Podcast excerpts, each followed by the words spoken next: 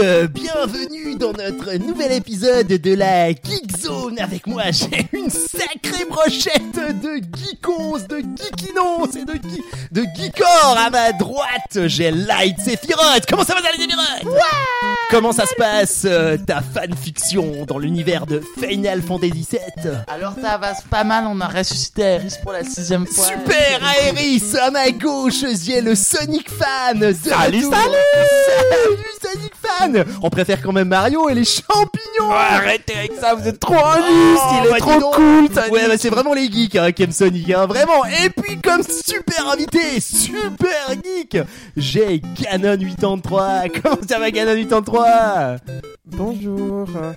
Zel- Salut Ganon Eh bah dis donc, euh, c'est Ganon, c'est Legend of Zelda, c'est un truc un peu... euh, Ouais, alors j'aimerais. Pourquoi tu t'appelles pas Link? Je m'appelle parce que. Enfin, Link. Enfin, j'aimerais juste dire que Zelda c'est la fille, hein. Link c'est le, c'est le garçon.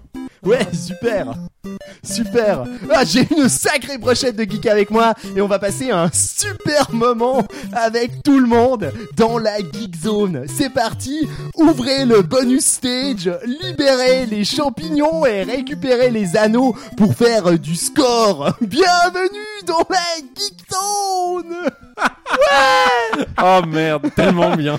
Bien vu, bien vu. Pardon tout le monde, on a complètement craqué.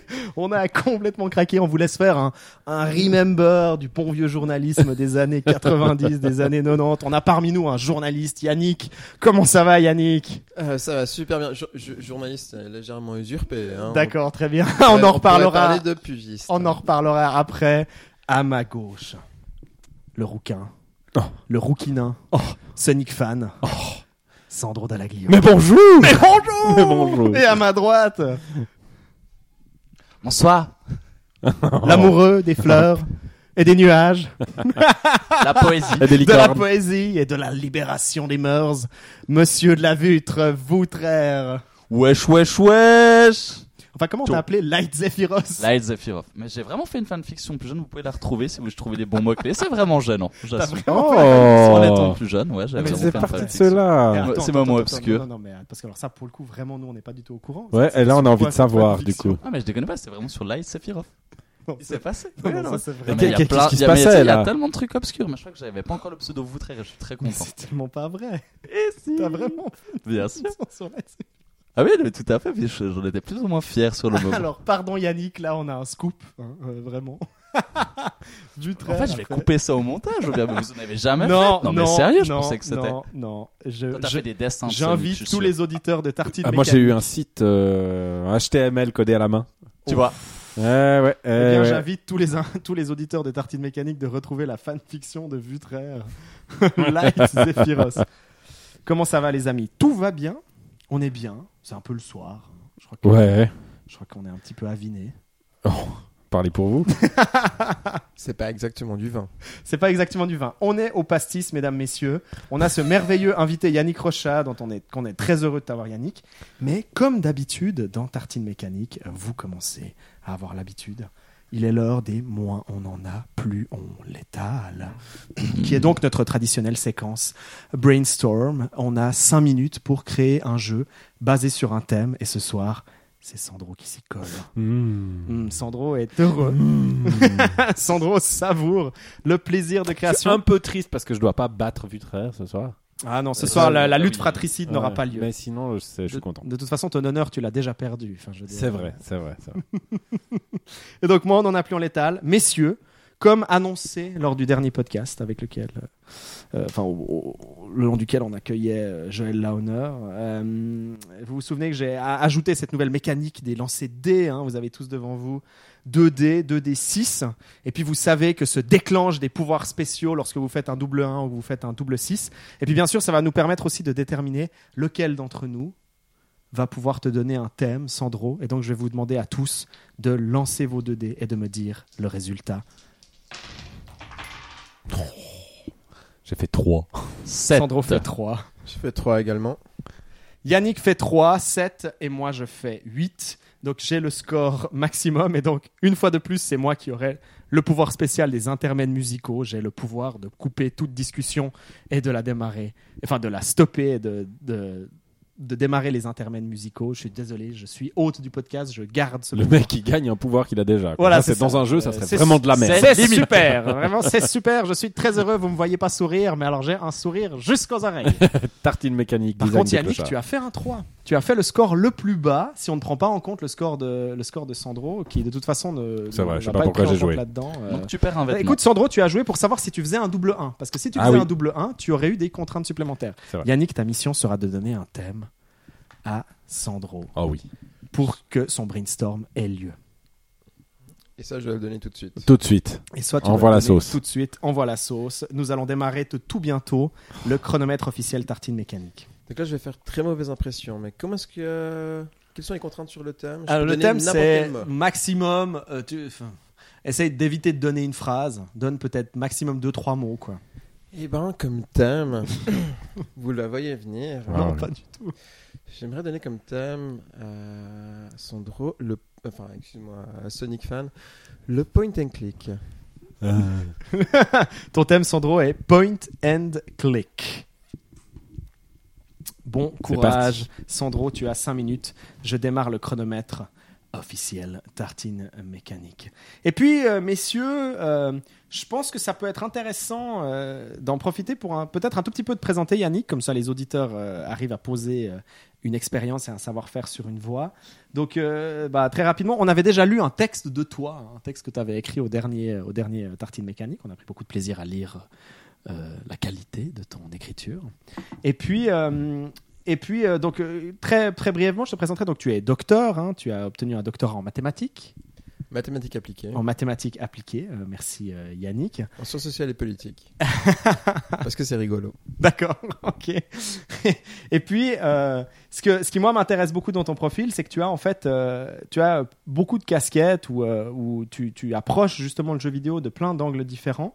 Notamment, tu es pigiste au Temps, donc qui est un journal de notre région où tu, tu, euh, tu écris autour du jeu vidéo. Euh, donc il y a toute une thématique autour du journalisme et jeux vidéo qui moi forcément va, va m'intéresser. Et puis tu, Aïe, aïe, tu as aïe. beaucoup accompagné des différentes, différentes délégations, que ce soit à la Gamescom ou que ce soit à la GDC justement en qualité de journaliste, pour accompagner des délégations et interviewer des game designers. Et si tu me permets de te reprendre, tu oublies la plus importante, la délégation du Stunfest. Bien sûr, et la plus importante délégation, qui était ce moment historique, la délégation du Stunfest. On salue tous nos amis, euh, tous nos amis de Rennes. Et puis, euh, tu tiens un blog, donc euh, euh, un blog web euh, dans ce journal Le Temps. Et puis, à côté, tu es chercheur à l'université. Tu es chercheur à l'université, et puis tu fais partie euh, du Unil Game Lab avec moi en partie, qui est une structure qu'on a créée récemment, qui est un groupement de, chercheurs qui travaillent à l'université de Lausanne autour du jeu vidéo. Mais euh, de manière plus intéressante, tu organises aussi, tu participes au comité d'organisation d'un colloque autour du jeu vidéo, et plus précisément jeu vidéo et médiation culturelle. Euh, Est-ce que tu peux me dire un tout petit peu plus sur ce colloque? Alors, ce colloque sera organisé du 5 au 7 octobre. On vient d'accepter les papiers. Il y aura 22, donc par papier, papier scientifique, il y aura 22 présentations qui seront données ces trois jours-là avec deux keynotes. Euh, les papiers correspondent à trois axes. Il y a un axe euh, serious game, enfin jeu plutôt pédagogique. Il y a un axe qui est autour du, de l'étude du, jeu comme objet culturel et un, dernier axe qui sont tous euh, à peu près équitablement représentés autour de, de la pratique du jeu, en fait, ce qu'on appelle les play studies. ouais. Donc ça c'est pour le, le colloque. Il y aura deux keynotes qui seront euh, Mathieu Triclot qui, est une, qui fait autorité dans les, les game studies à la française, donc Ouais. l'étude du jeu vidéo en langue française, et Bernard Perron. Perron, ouais.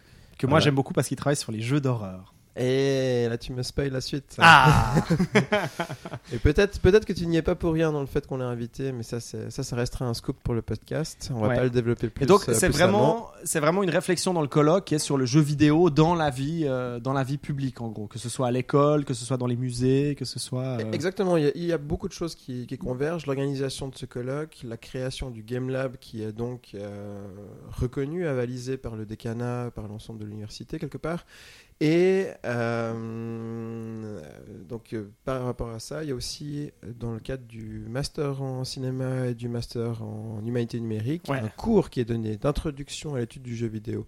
Il a déjà été donné il y a quelques années, là il est relancé et on peut s'attendre en fait à une pérennisation de l'étude du, du jeu vidéo, Ouais, de la présence en fait du jeu vidéo Super. comme objet d'étude à l'université de Lausanne. Et là, on parle en particulier de la faculté des lettres, donc il ne s'agit pas juste d'addiction et jeux vidéo.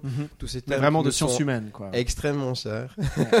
Exactement. Effectivement, puis- il s'agit de, de, de- de sciences humaines. En parallèle à fait- ça, ouais. ben, tu codes. Tu es quelqu'un aussi qui s'intéresse beaucoup à tout ce qui est euh, big data euh, et autres. Euh, et euh, je, crois, je crois ne pas me tromper en disant que tu as mis en place quelque chose d'assez intéressant sur Twitter, parce que tu es un grand fan de Reddit et de Twitter. Tu as repensé le jeu du Snake sur Twitter. Effectivement. Alors, il tourne plus aujourd'hui, mais j'ai eu ma minute de gloire avec un article sur Skillscreen, journal qui est Sur Killscreen, ouais. ouais, ouais. Voilà, journal qui est un Qui était peu qui est dead, hein, Killscreen est mort?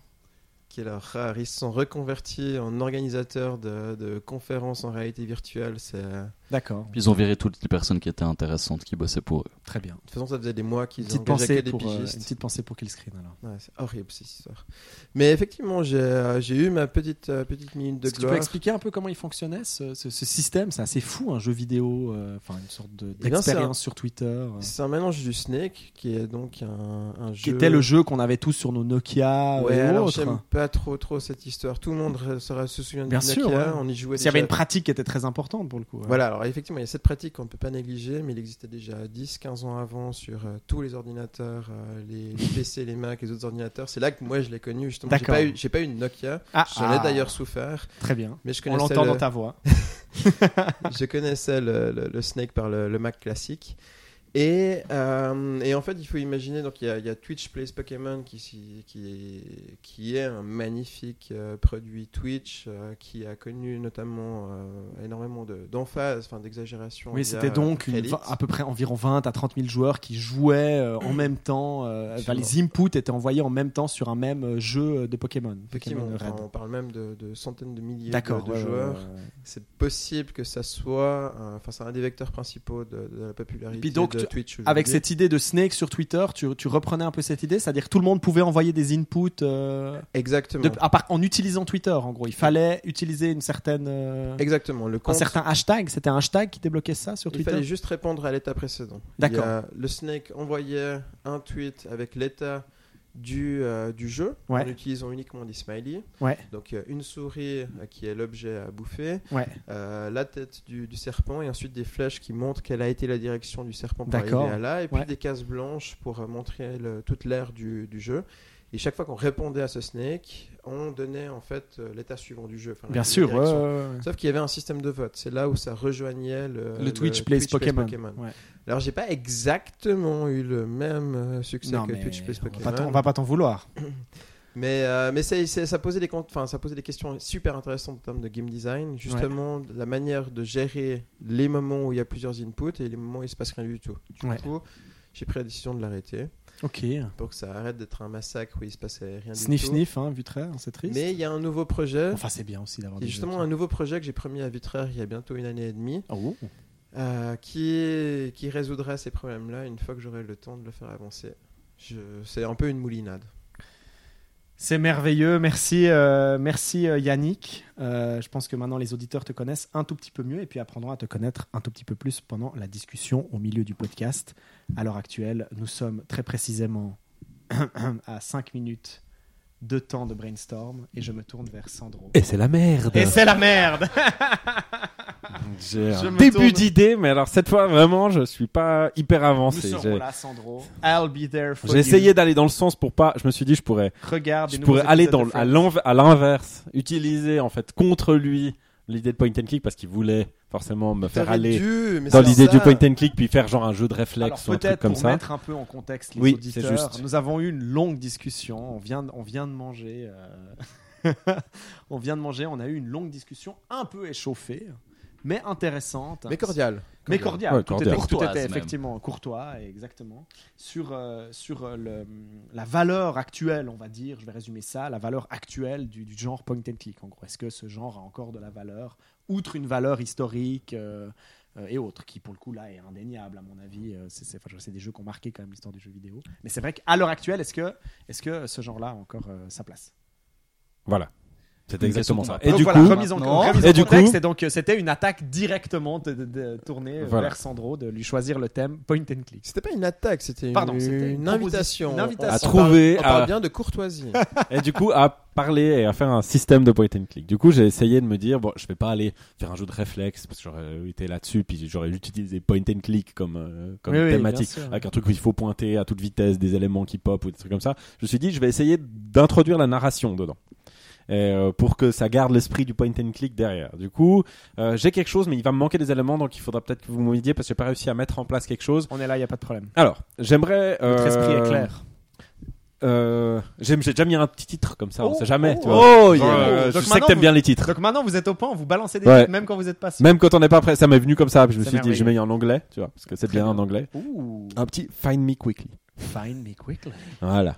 J'aime bien. Mesdames, messieurs, find me quickly. Le parti. principe, ça serait, vous connaissez, dans les point and click, souvent, on galère pendant des heures à trouver des choses dans un décor. Oui. Ok. Donc, le truc, ça serait que le, le, la durée euh, où on cherche avec le curseur sur l'écran, Oui. ok, est, est comptabilisée. C'est-à-dire, plus on parcourt de temps pour l'écran, plus c'est comptabilisé. Mhm. Ok, il y a un compteur qui monte et quand on trouve ce qu'on cherche, euh, un personnage, je pense sûr, plutôt ouais. partir sur un personnage, et ben plus on a mis de temps, moins il nous donne d'informations. Ou- Ouh. Ok. Ouais. Et du coup, ça- le but, ça serait de reconstituer une histoire, de grouper, de Ouais. grouper quelque chose, des témoignages, pour réussir sur l'écran, en croisant ce que tout le monde a dit et ce qu'on a réussi à obtenir pour chaque personnage, Mhm. réussir à à reconstruire ce qui s'est passé, c'est-à-dire Ouais. et ensuite à la fin de pouvoir, par exemple, compléter un texte à trous Ouais, ouais. euh, où on doit euh, ben, dire est-ce qu'on a compris ce qui s'est passé sur cette Mais pièce est-ce que ou ce est-ce que serait- ça s'est pas passé Est-ce que ce est-ce serait un truc où, genre, par exemple, tu joues un inspecteur de police, tout à coup, tu es face à un écran où il y a plein de personnages, un truc à la Voilà. retrouver Charlie, puis il faut un peu repérer le type qui est un peu derrière un poteau, je sais pas quoi, qui est en train de regarder, très vite lui amener le curseur dessus pour voir tout de suite, un peu en mode inspecteur, genre, et vous là euh, Exactement. venez, Soit alors il y aurait du temps, il y a des choses qui se déplacent. Et puis effectivement, selon la, la- la description de la problématique, il faut et puis que dans le temps les, les personnages se déplacent et puis tout de suite saisir les bons bons moments. Ouais, ouais. Ou alors il y a une description de situation et euh, l'écran ne manifeste comme dans les bons vieux point and click ne manifeste, absolument pas ce qui est interactif de ce qui l'est pas. Mhm. Mais par contre, dans le texte de présentation, on peut deviner ce qui devrait euh, être interactif et du coup, euh, et Ouais, du coup ou chercher. alors carrément, t'as un meurtre, tu vois, t'as un meurtre, t'as quelqu'un qui s'est fait tuer, jeté par la Oui, mais pour moi, le- sais rien, puis t'es face à la scène de la rue, tu vois. et- Excusez-moi, on est en train de parler de Last Express là? Qu'est-ce que c'est Last Express euh, Last Express, c'est un jeu, un, un point and click Oui. de Jordan McNair. Ouais. Où justement il y a le, le, le temps, le temps qui passe, qui est très important. Donc on est dans, dans un train, peut-être l'Orient Express, le Transsibérien, je me suis. Mais ce qui est comptabilisé, c'est tes déplacements entre les différentes zones, non? Pas forcément, c'est juste le temps qui passe. D'accord. Tu rentres dans les différents compa- compartiments, tu discutes avec les gens, et en fait, si t'es pas au bon endroit au bon moment, tu perds. D'accord. Le- alors le que là, C'est pas tout à fait ça, là- mais il y a cette idée Ouais, de, il y a, il y a- il y a cette idée de, dire. de, de je, je temps. réagissais plus à, le- Ouais. Ouais, à t'as ce que raison. disait David. Non, moi, ce que je dis, j'aime bien avoir une scène complète. Effectivement, comme tu dis, peut-être un meurtre. Là, il y a un truc effectivement. un peu de rapidité de Et de l'idée de le comme le curseur, bah, ce que j'aimais bien, c'est de twister justement le problème des point and click Ouais. qu'on a toujours mis en avant, le fait de pas savoir qu'est-ce qui est interactif, qu'est-ce qui est pas, Ouais. et d'en faire le jeu. En fait, l'idée de dire, bah, j'ai mon curseur au milieu, maintenant on m'a donné quelques éléments, du coup à moi d'aller vers ce qui me semble le plus probable qui est, interactif, Ouais. sachant que plus je me déplace, moins j'ai d'informations quand je trouve enfin l'objet interactif. Mhm. Ouais. Le truc qui va faire sens et qui va me donner un morceau de narration. Ouais, ouais, ouais. Dès que j'y arrive, il me lâche ben, ce que j'ai par rapport au temps que j'ai Par mis. rapport au temps qui te reste. Et voilà, par rapport au temps qui te reste et le, le temps que j'ai mis à aller vers lui. Et puis après, ensuite, comme ça, avec tous les objets. Et puis, euh, et puis ensuite, à la fin, bah, si j'ai pas euh, le Mhm. test, c'est il y a ce texte à trous qui arrive. Je dois remplir pour essayer de voir si j'ai bien pigé ce qui s'est passé. sûr, ouais. Et puis si j'ai bien pigé, ben euh, tant j'ai gagné. Sinon, Ouais, ça te force à cliquer au bon endroit au bon moment. Exactement. sur les Et puis, euh, et puis plus je suis lent, plus je traînasse, plus plus j'essaye un peu partout, et plus bah, je pense même que en fait, c'est même pas forcément nécessaire de comptabiliser le temps de déplacement du curseur. Ce qui serait plus intéressant en y pensant, c'est simplement comptabiliser le nombre de clics. Mhm. C'est-à-dire un clic, boum, on descend. Deux clics, boum. Tous les clics dans le vide sont euh, voilà, comme on n'a pas, n'est pas, on n'est pas arrivé à la cible. Donc voilà, dès qu'il y a une cible, elle comptabilise le nombre de clics déjà passés, elle donne le nombre d'informations Ouais, par rapport au nombre de clips déjà utilisés. Ça, c'est un jeu où il y a un sacré travail à faire en termes de, de, de lisibilité, de quels éléments sont un peu logiques à aller cliquer, ou faut y une sorte de logique de je vais aller d'abord interviewer ce gars, il a l'air louche, euh, Mhm. enfin voilà quoi. Donc tu, tu, tu pars du, principe en fait que, le, que les personnes qui ont créé le jeu auront rendu visible ou logique, ils auront utilisé des codes en fait pour montrer quels sont les éléments qui sont cliquables. Parce que si on pense par exemple au, au Mystère de Paris ou au Mhm. Professeur Layton, souvent c'est des éléments qui sont vides. Enfin, il y a un grand carré de vide, il y a une espèce de fenêtre qui a moins de décoration que les autres, et c'est- justement l'élément qui est cliquable, c'est l'élément qui attire le regard. Totalement. Alors là, le but c'est l'inverse. C'est de faire Ça a limite, ouais. limite de dire à un mec qui a jamais fait de jeu vidéo, dit tu me peins euh, c'est cette telle situation, fais-moi, fais-moi l'image de cette situation. Est-ce que Sandro, si tu cliques dans le vide, c'est-à-dire si tu cliques sur un élément où il y a rien, tu cliques dans sur le Eh ben, ça te trottoir, comptabilise te un clic. bouffe un clic. Tout ce que tu cliques, c'est en moins. Ça passe en séquence deuxième clic. quoi. Voilà, exactement. Donc ça signifie qu'on part du principe qu'il y a un, un présupposé, il y a quelque chose, en fait, il y a un bagage qu'amène le, le joueur. Exactement. Au a- début, il y a une lecture de situation. Et donc, soit il a énormément d'expérience de jeux qui sont bizarres et il va chercher en fait des situations bizarres en se disant ça peut pas être aussi simple. Soit, euh, donc Bah, ça, tu peux imaginer plusieurs enquêtes qui deviennent de plus en plus complexes. Tu vois, une première. Elles deviennent de plus en plus, en plus complexes, ça veut dire qu'il y a une logique. Mhm. Ça veut dire qu'il faut que les gens devinent en fait, ils devinent l'intention de la Bah, personne. moi, qui ça me fait penser, ça me fait penser à un jeu que Istari a réédité, qui était un jeu. euh, je, crois qu'il était peut-être là pendant les années 80, enfin les années 80, ou peut-être même pendant les années 90, mais qui est, bon, le jeu Sherlock Holmes Détective Conseil, qui est un jeu où on doit, euh, on doit assez simplement, on joue une sorte d'aide de Sherlock Holmes, puis on doit recomposer euh, de manière un peu très livre dont vous êtes le héros, mais on est à plusieurs. On doit réussir à trouver la solution à une enquête. Mais le jeu, en gros, il, c'est-à-dire qu'on a une carte devant nous, une carte de Londres, et on doit dire je vais en 28B, je vais à tel endroit, je vais à tel endroit. Mais la seule manière que le jeu il a de créer de la tension, c'est qu'en gros, il, il- limite le nombre de déplacements dans le sens où, à la fin du jeu, une fois qu'on donne notre réponse finale en disant je pense que le tueur c'est lui, qu'il l'a tué avec ça, que c'est ça qui s'est passé, donc c'est-à-dire qu'on est vraiment en. C'est c'est très proche du jeu de rôle, c'est-à-dire qu'on peut donner pratiquement n'importe quoi comme réponse suivant les personnes qu'on allait interviewer. Mais le- en gros, on se bat contre Sherlock Holmes. C'est-à-dire qu'on nous dit à la fin du jeu, Sherlock Holmes a résolu l'enquête en cinq mouvements. En gros, il a visité tel endroit, tel endroit, tel endroit, tel endroit, et ça, ça lui a permis d'avoir, euh, ça lui a permis d'avoir la solution. Puis là, j'ai l'impression qu'on a, en gros, à peu près, euh, Exactement, quelque à chose. peu près euh, la même chose. C'est-à-dire, en gros, où chaque clic, on a un enjeu à chaque clic. On doit se dire, est-ce que je vais regarder ce petit, ce couteau ensanglanté sur le sol pour en savoir peut-être un peu plus, alors qu'au final, peut-être qu'en fait, le fait de voir qu'il y a un couteau ensanglanté sur le sol, ça me donne déjà largement assez d'informations, et je vais utiliser mon premier clic pour aller causer euh, au Mhm. gars bizarre dans l'épicerie qui est sur le visuel. euh, Parce ou- que ça sera plus intéressant. ouais. Vu le nombre d'informations que ça va me fournir, outre le visuel, ça sera plus intéressant. Voilà, c'est ça. Et, euh, et, et pour moi, ça se rapproche un petit peu de ce, de ce, Mhm. de ce, de ce système de jeu, donc de, de Sherlock Holmes, euh, détective conseil, où on a une autre approche, parce que on, on pourrait effectivement approcher ces enquêtes en se disant, ben, faut que j'aille voir le boucher, euh, faut que j'aille voir l'antiquaire, faut que j'aille voir le mien, puis on s'en fiche complètement de battre ou pas Sherlock Holmes, puis on va voir un peu tout le monde, puis forcément à la fin on a la bonne solution, enfin quoique des fois il y a aussi un peu des énigmes à gauche à droite, Euh, on sait qui est plus ou moins le tueur parce qu'on allait visiter toutes les possibilités, mais on l'a fait en 40 mouvements. Puis Sherlock Mais là- Holmes, il arrive à trouver la solution Mais en 3 dans, mon, mouvements. mais dans mon idée, il n'y aurait pas ce problème. Parce que comme au bout de 40 mouvements, tu cliques, eh ben, on te donne plus d'informations. Mhm. Et ben, du coup, t'as rien pigé. Ah, donc il y a un moment où tu n'as plus Ah bah c'est d'informations. ça, le c'est graduel, c'est graduel, c'est qu'au bout d'un moment, au bout d'un Est-ce- certain nombre de clics, je pense que ce qui serait bien, ce serait d'avoir, bon après j'y pense comme ça en même temps, mais ce serait d'avoir justement des puzzles qui sont graduels, c'est-à-dire au début, euh, tu as énormément de clics Mhm. euh, pour justement rentrer dans la logique, pour Ouais. pour apprécier le fonctionnement qui sous-tend, et puis à force, on te on te force, aux forces des affaires, à avoir de moins en moins de Bien clics, sûr, ouais, donc sous-entendu en moins moins en moins de temps, et euh, à Et force, donc, à bah, te satisfaire de ce qu'on te bah, c'est ça. et puis de cliquer le plus Voilà. économiquement le plus possible. économiquement possible parce qu'au bout d'un moment au bout de 10 clics bah les mecs ils te disent euh, ils te disent quasiment rien genre à part bonjour ou, ou- ou rien tu vois Moi, j'ai juste une question. Dans la prise de décision, quel objet tu décides de cliquer ou pas? Enfin, pour faire justement le- le- la, la liste de priorités, tu Ouais. sais, dans ton prise de décision, c'est qu'est-ce qui peut t'aiguiller C'est par rapport à la situation de base. description de la, situation de base c'est-à-dire que tu as un texte ou idéalement un audio ou je sais pas quoi qui t'explique un peu comme quand tu arrives sur le, le lieu d'un du crime. mort le lieu du crime t'as le t'as le mec qui arrive en premier qui dit bon il s'est passé ça ça ça Euh, en gros voilà la situation maintenant regarde et puis euh, va à l'endroit va va au truc qui te paraît le plus tu vois Donc du point, tu prends aussi un truc à contre-pied, c'est euh, qu'il y aura rien de tordu parce que du coup, t'as Non, quand même ta ah, surtout base pas, que tu dois non. respecter Ah, et puis c'est en absolument lisant pas. comme il faut le texte de base. tu Effectivement, peux- non, non, alors c'est très important que ça soit très faire, qu'il n'y ait pas de, de Ouais, truc alambiqué. voilà. Il faut vraiment que ce soit carré de ce côté-là. ouais. Mhm. Bah, L'aspect alambiqué ou unfair, il peut justement arriver plus tard dans le jeu. Euh, donc là, là, j'avais pas compris tout de suite en fait ce que tu décrivais, mais là je trouve que c'est très très intéressant. Il peut arriver plus tard justement dans l'idée de la résolution d'une énigme.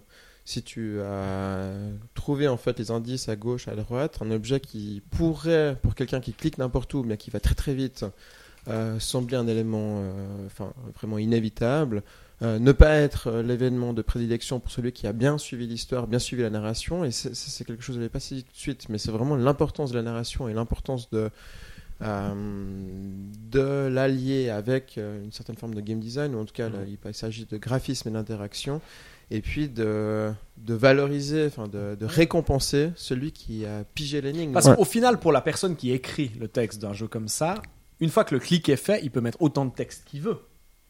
Enfin, je veux dire, de toute façon, puisque c'est clic par clic, il peut décider que tu cliques sur une personne, puis là, il y a peut-être un dialogue de, Ouais. de 500 euh, caractères qui, qui se débloque, en gros. Parce que c'est la personne sur laquelle tu as cliqué en premier. Donc, il n'y a pas du tout une sorte de limitation de temps Non. qui, qui s'impose euh, par rapport à ça. C'est juste que tu as prioritisé en premier de parler à cet objet, enfin, de t'adresser à cet objet, ou d'aller checker cet objet, ou d'aller discuter avec ce personnage. euh, euh, ou autre. Puis bien sûr, après, si, si tu es un bon écrivain, tu arrives à, à- à t'arranger pour euh, trouver différentes manières d'arriver à résoudre le questionnaire final, en gros. C'est ça. Plutôt que d'avoir une manière unique, ce qui serait problématique. Bah, il faudrait. Ouais. Par contre, le questionnaire final, c'est pas évident parce qu'est-ce que tu fais des. Moi, je pense que ça risque quand même le questionnaire final d'être qui a fait quoi. Ouais, c'est ça. Voilà, c'est ça. Qui, a fait quoi, comment euh, enfin, telle personne, où était telle Avec personne, voilà, puis- puis après, tu. Tu sélectionnes et puis euh, ça serait plutôt dans ce, dans ce goût-là. Mais là où tu peux amener justement une originalité, puis enfin déjà la- l'originalité elle est euh, présente par rapport au point and click, c'est poser des questions qui sont inattendues. Euh, et ça c'est justement ce qui fonctionne bien avec le Sherlock Holmes, c'est euh, c'est de détourner un petit peu le Cluedo, de dire voilà qui a fait quoi avec quelle arme, etc. Du coup tu pourrais imaginer essayer de trouver des alibis. Et, euh, et en fait, peut-être que quelqu'un a même pas compris de quoi parlait l'alibi. Tandis que là, tu peux creuser, creuser, creuser, plusieurs niveaux? Alors après, il y aurait, je sais pas, un nombre d'étoiles gagnées ou de scoring. Ou Bah, à, vrai, à vrai dire, j'aurais pas voulu thématiser sur de l'enquête. J'aurais plus voulu la reconstitution d'une d'une séquence en fait, du- d'une histoire, d'une narration qui s'est passée et qu'on cherche à reconstituer simplement ce qui s'est passé sans que forcément ce soit un Ça meurtre. pourrait être drôle, ce soit C'est la genre. même sans- chose qu'une enquête. Ouais, Oui, mais c'est-à-dire de Sans dire côté crime. sans dire le côté Sans crime, côté qui a crime, tué qui, quoi, comment, c'est plutôt Comment dire sont-ils qu'est-ce qui se passe dans ce... voilà exactement c'est je t'as une image avec deux personnes amoureuses et qu'est-ce qui s'est passé? Comment ça s'est déroulé? Euh, tu vois que- quel a été leur euh, que- Ouais. quel a été comme où ils se sont les- tu rencontrés les vois comment peut-être, c'est une pourquoi photo de mariage. voilà Et tu vois différents, euh, différents éléments. Pourquoi il y a euh, tel élément sur le buffet ou voilà exactement il y a un élément sur le buffet qui va rapporter à un moment où ils se sont voilà, rencontrés qu'elle ou à une personne de leur entourage ouais. ou voilà Oui, je, je crois qu'on parle de la même chose. ici. Oui, oui, Ouais. c'est une enquête. Ouais, ouais, bien sûr. oui oui c'est clair mais mais je trouve que du coup le, le côté euh, le côté plus euh, ah je sais plus pourquoi j'ai rebondi là-dessus mais il y avait un côté dans l'enquête analytique, tu vois. C'est Ouais. comme si tu, tu, tu, tu jouais un personnage qui est un type qui peut pas s'empêcher d'analyser les choses, tu vois. Il voit une image, il voit des gens qui ça. se marient, il se Ouais. dit pourquoi ces gens se sont mariés? Puis il essaye de remonter un peu. et puis du coup les objets lui parlent euh, quand il quand il va vite ou euh, Il pourrait se trouver au buffet d'un mariage, j'en sais rien. Mhm. puis il a différentes personnes devant lui, puis il se dit à parle il a- en premier, quoi. Ou il a un pouvoir simplement qui permet de lire dans, le- dans les objets, Ouais. ou dans les photos, ou dans les trucs, et- mais par contre il est limité, il se limite de plus en plus, les objets lui disent le moins en moins de choses à force qu'il essaye en fait. Mhm. Et puis, euh, et puis du coup, des fois ça peut se résumer une phrase, puis au début il y a des grandes... euh, Mais par contre, chaque objet a une vision très... euh, une petite vision du problème, donc du coup il faut réussir à réunir toutes les visions de tout le monde. Alors, ouais, alors là après ça risque d'être euh, de commencer à être dangereux en fait, cette, cette idée d'avoir les objets qui te parlent ou d'être capable de lire les objets. Euh, d'avoir une voix off qui interprète les objets ou bien qui, qui sort en fait les indices ou bien qui lit des journaux, qui euh, détecte, enfin qui, dé- qui lit en fait une, une photographie, ça peut permettre de rester plus proche de la, de la narration. Enfin, si tu me permets, enfin là, là c'est juste une question que je, que je te pose, Mhm. que d'avoir tout d'un coup une espèce de pouvoir surnaturel. C'est pas, ça, c'est pas ce que tu voulais dire. Non, c'est pour moi c'est plus thématique. Voilà, on rentre dans une, voilà, dans la thématisation. Ça, c'est à discuter, c'est à pratiquer, c'est à voir en écrit devant. Mais je- effectivement, c'est très intéressant ce que tu dis. C'est pas, là, j'ai pas d'avis. Là, c'est un peu court pour pouvoir fixer quelque chose de, de, de juste, tu vois. Mais effectivement, oui, oui, il y a- ça, ça pose énormément de problèmes. Comme le fait du nombre de clics, c'est pas forcément évident. Mais, euh, mais voilà, c'était Ouais, l'idée en tout cas d'utiliser, d'amener une mécanique un peu, un peu différente et puis quand même une mécanique ludique au sein de quelque chose de narratif. Mhm. Voilà. Super, merci beaucoup Sandro. Redonne Merci. le titre de ton jeu. Euh, Find Me Quickly. Find Me Quickly. Trouver Charlie Edition. Voilà. J'adore. Find Me Quickly sur le thème de Ah. Point and Eh Click. bien, la personne. Bon. la, donne qui, la, la personne qui t'a donné le thème dit qu'elle adore. Donc, euh, Bon bah tant mieux. ta mission est. ta Et puis pour être totalement honnête, je me rends compte que j'ai une inspiration quand même, je pense qui est importante de dire. Tout d'un coup, je me dis ah ben tiens, si ça m'est venu à l'esprit, en en parlant, je me suis dit ben tiens, ça me fait quand même vachement penser à ça.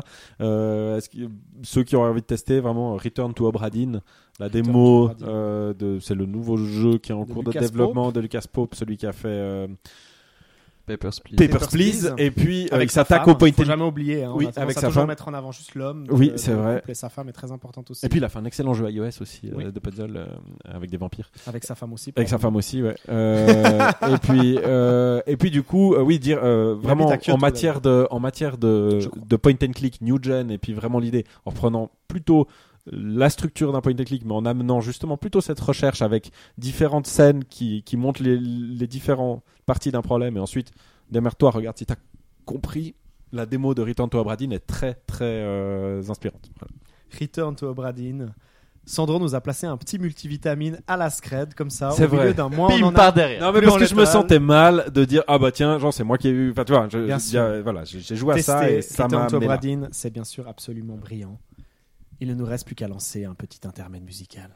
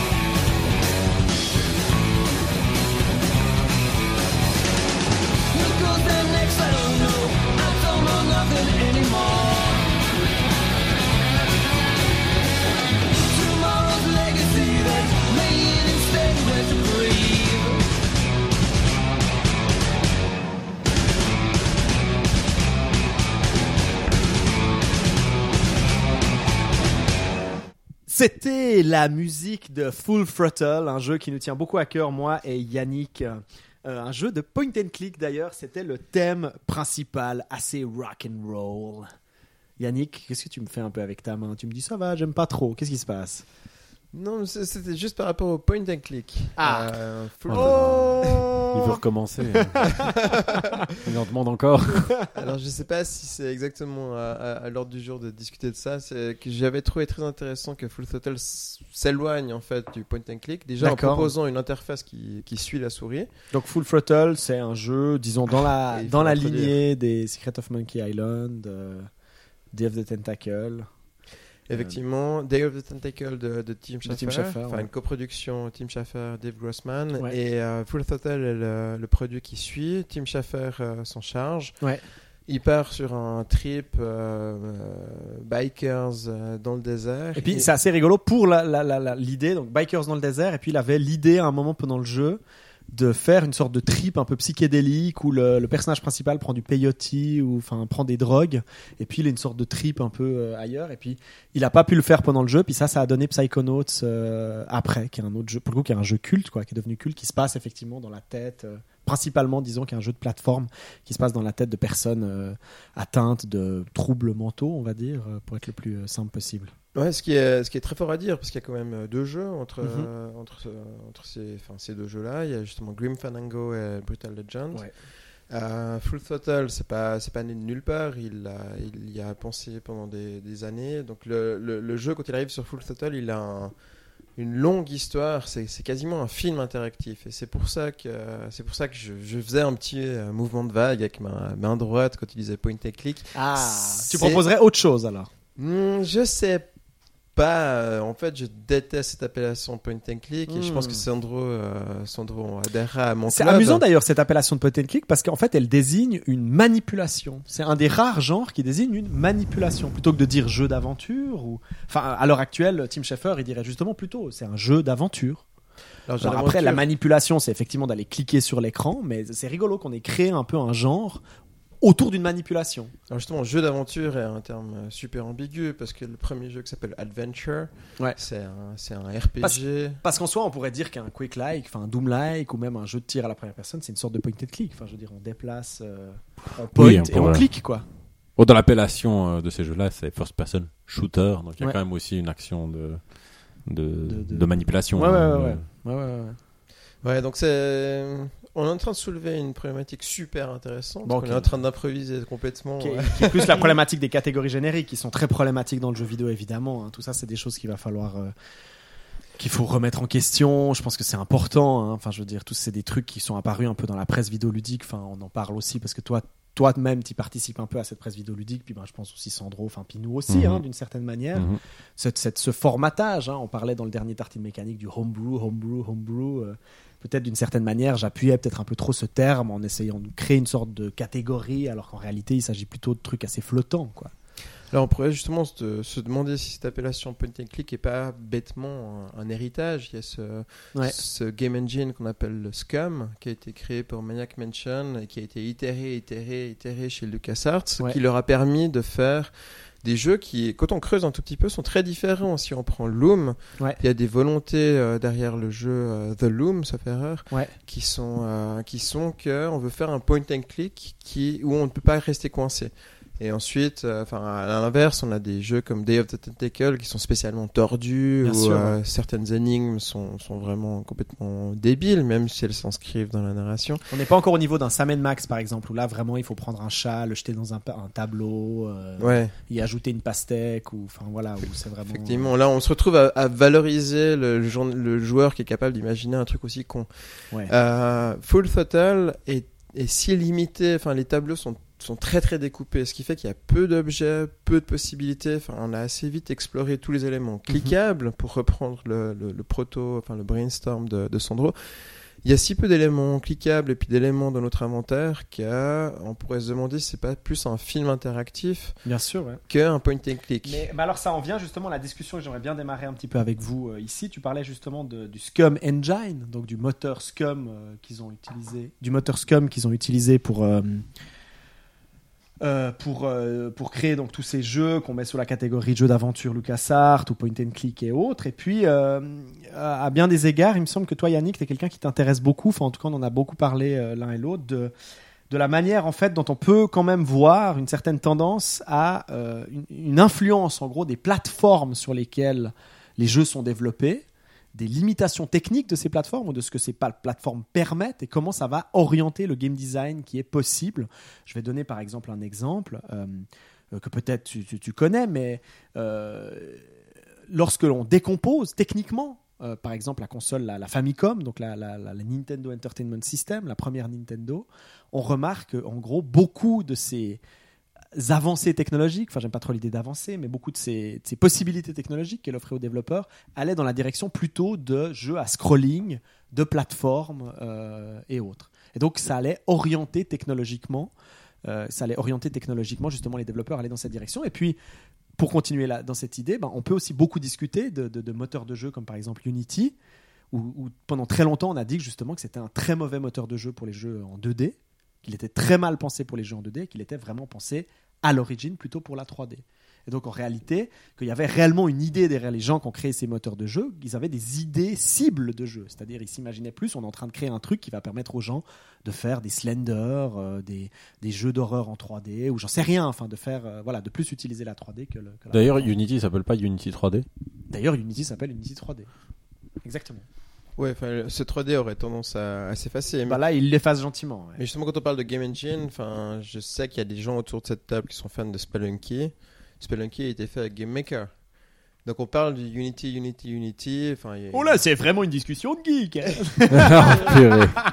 Oh mon dieu. Pardon, je t'en prie. Mon dieu, enfermez-le. Tout à coup, je, je me suis imaginé les Ça auditeurs, ressurgit. l'auditeur un peu. euh, voilà, je me suis dit, oh, le pauvre, là, on lui balance Unity, Game Maker. Puis on, on dit un peu comme si c'était normal. Ouais. Maker, Spelunky, c'est normal. Ouais. hein. Voilà. non, non, non, c'est juste qu'effectivement, enfin, euh, Unity l'emporte euh, clairement sur les, sur les autres Ouais. en termes de, de- de pénétration du marché, même si c'est pas tant que ça. Il y a beaucoup de, de moteurs indépendants. Pour, attends, ah, juste, Yannick, pourquoi c'est important que Spelunky ait été fait sur Game Maker? Ah bah, parce que Spelunky, je crois que c'est c'est un énorme succès critique. Il y a énormément de suivi à partir de sa première bêta jusqu'à la sortie. Enfin, Donc, en gros, le jeu devient le, le promoteur de la plateforme.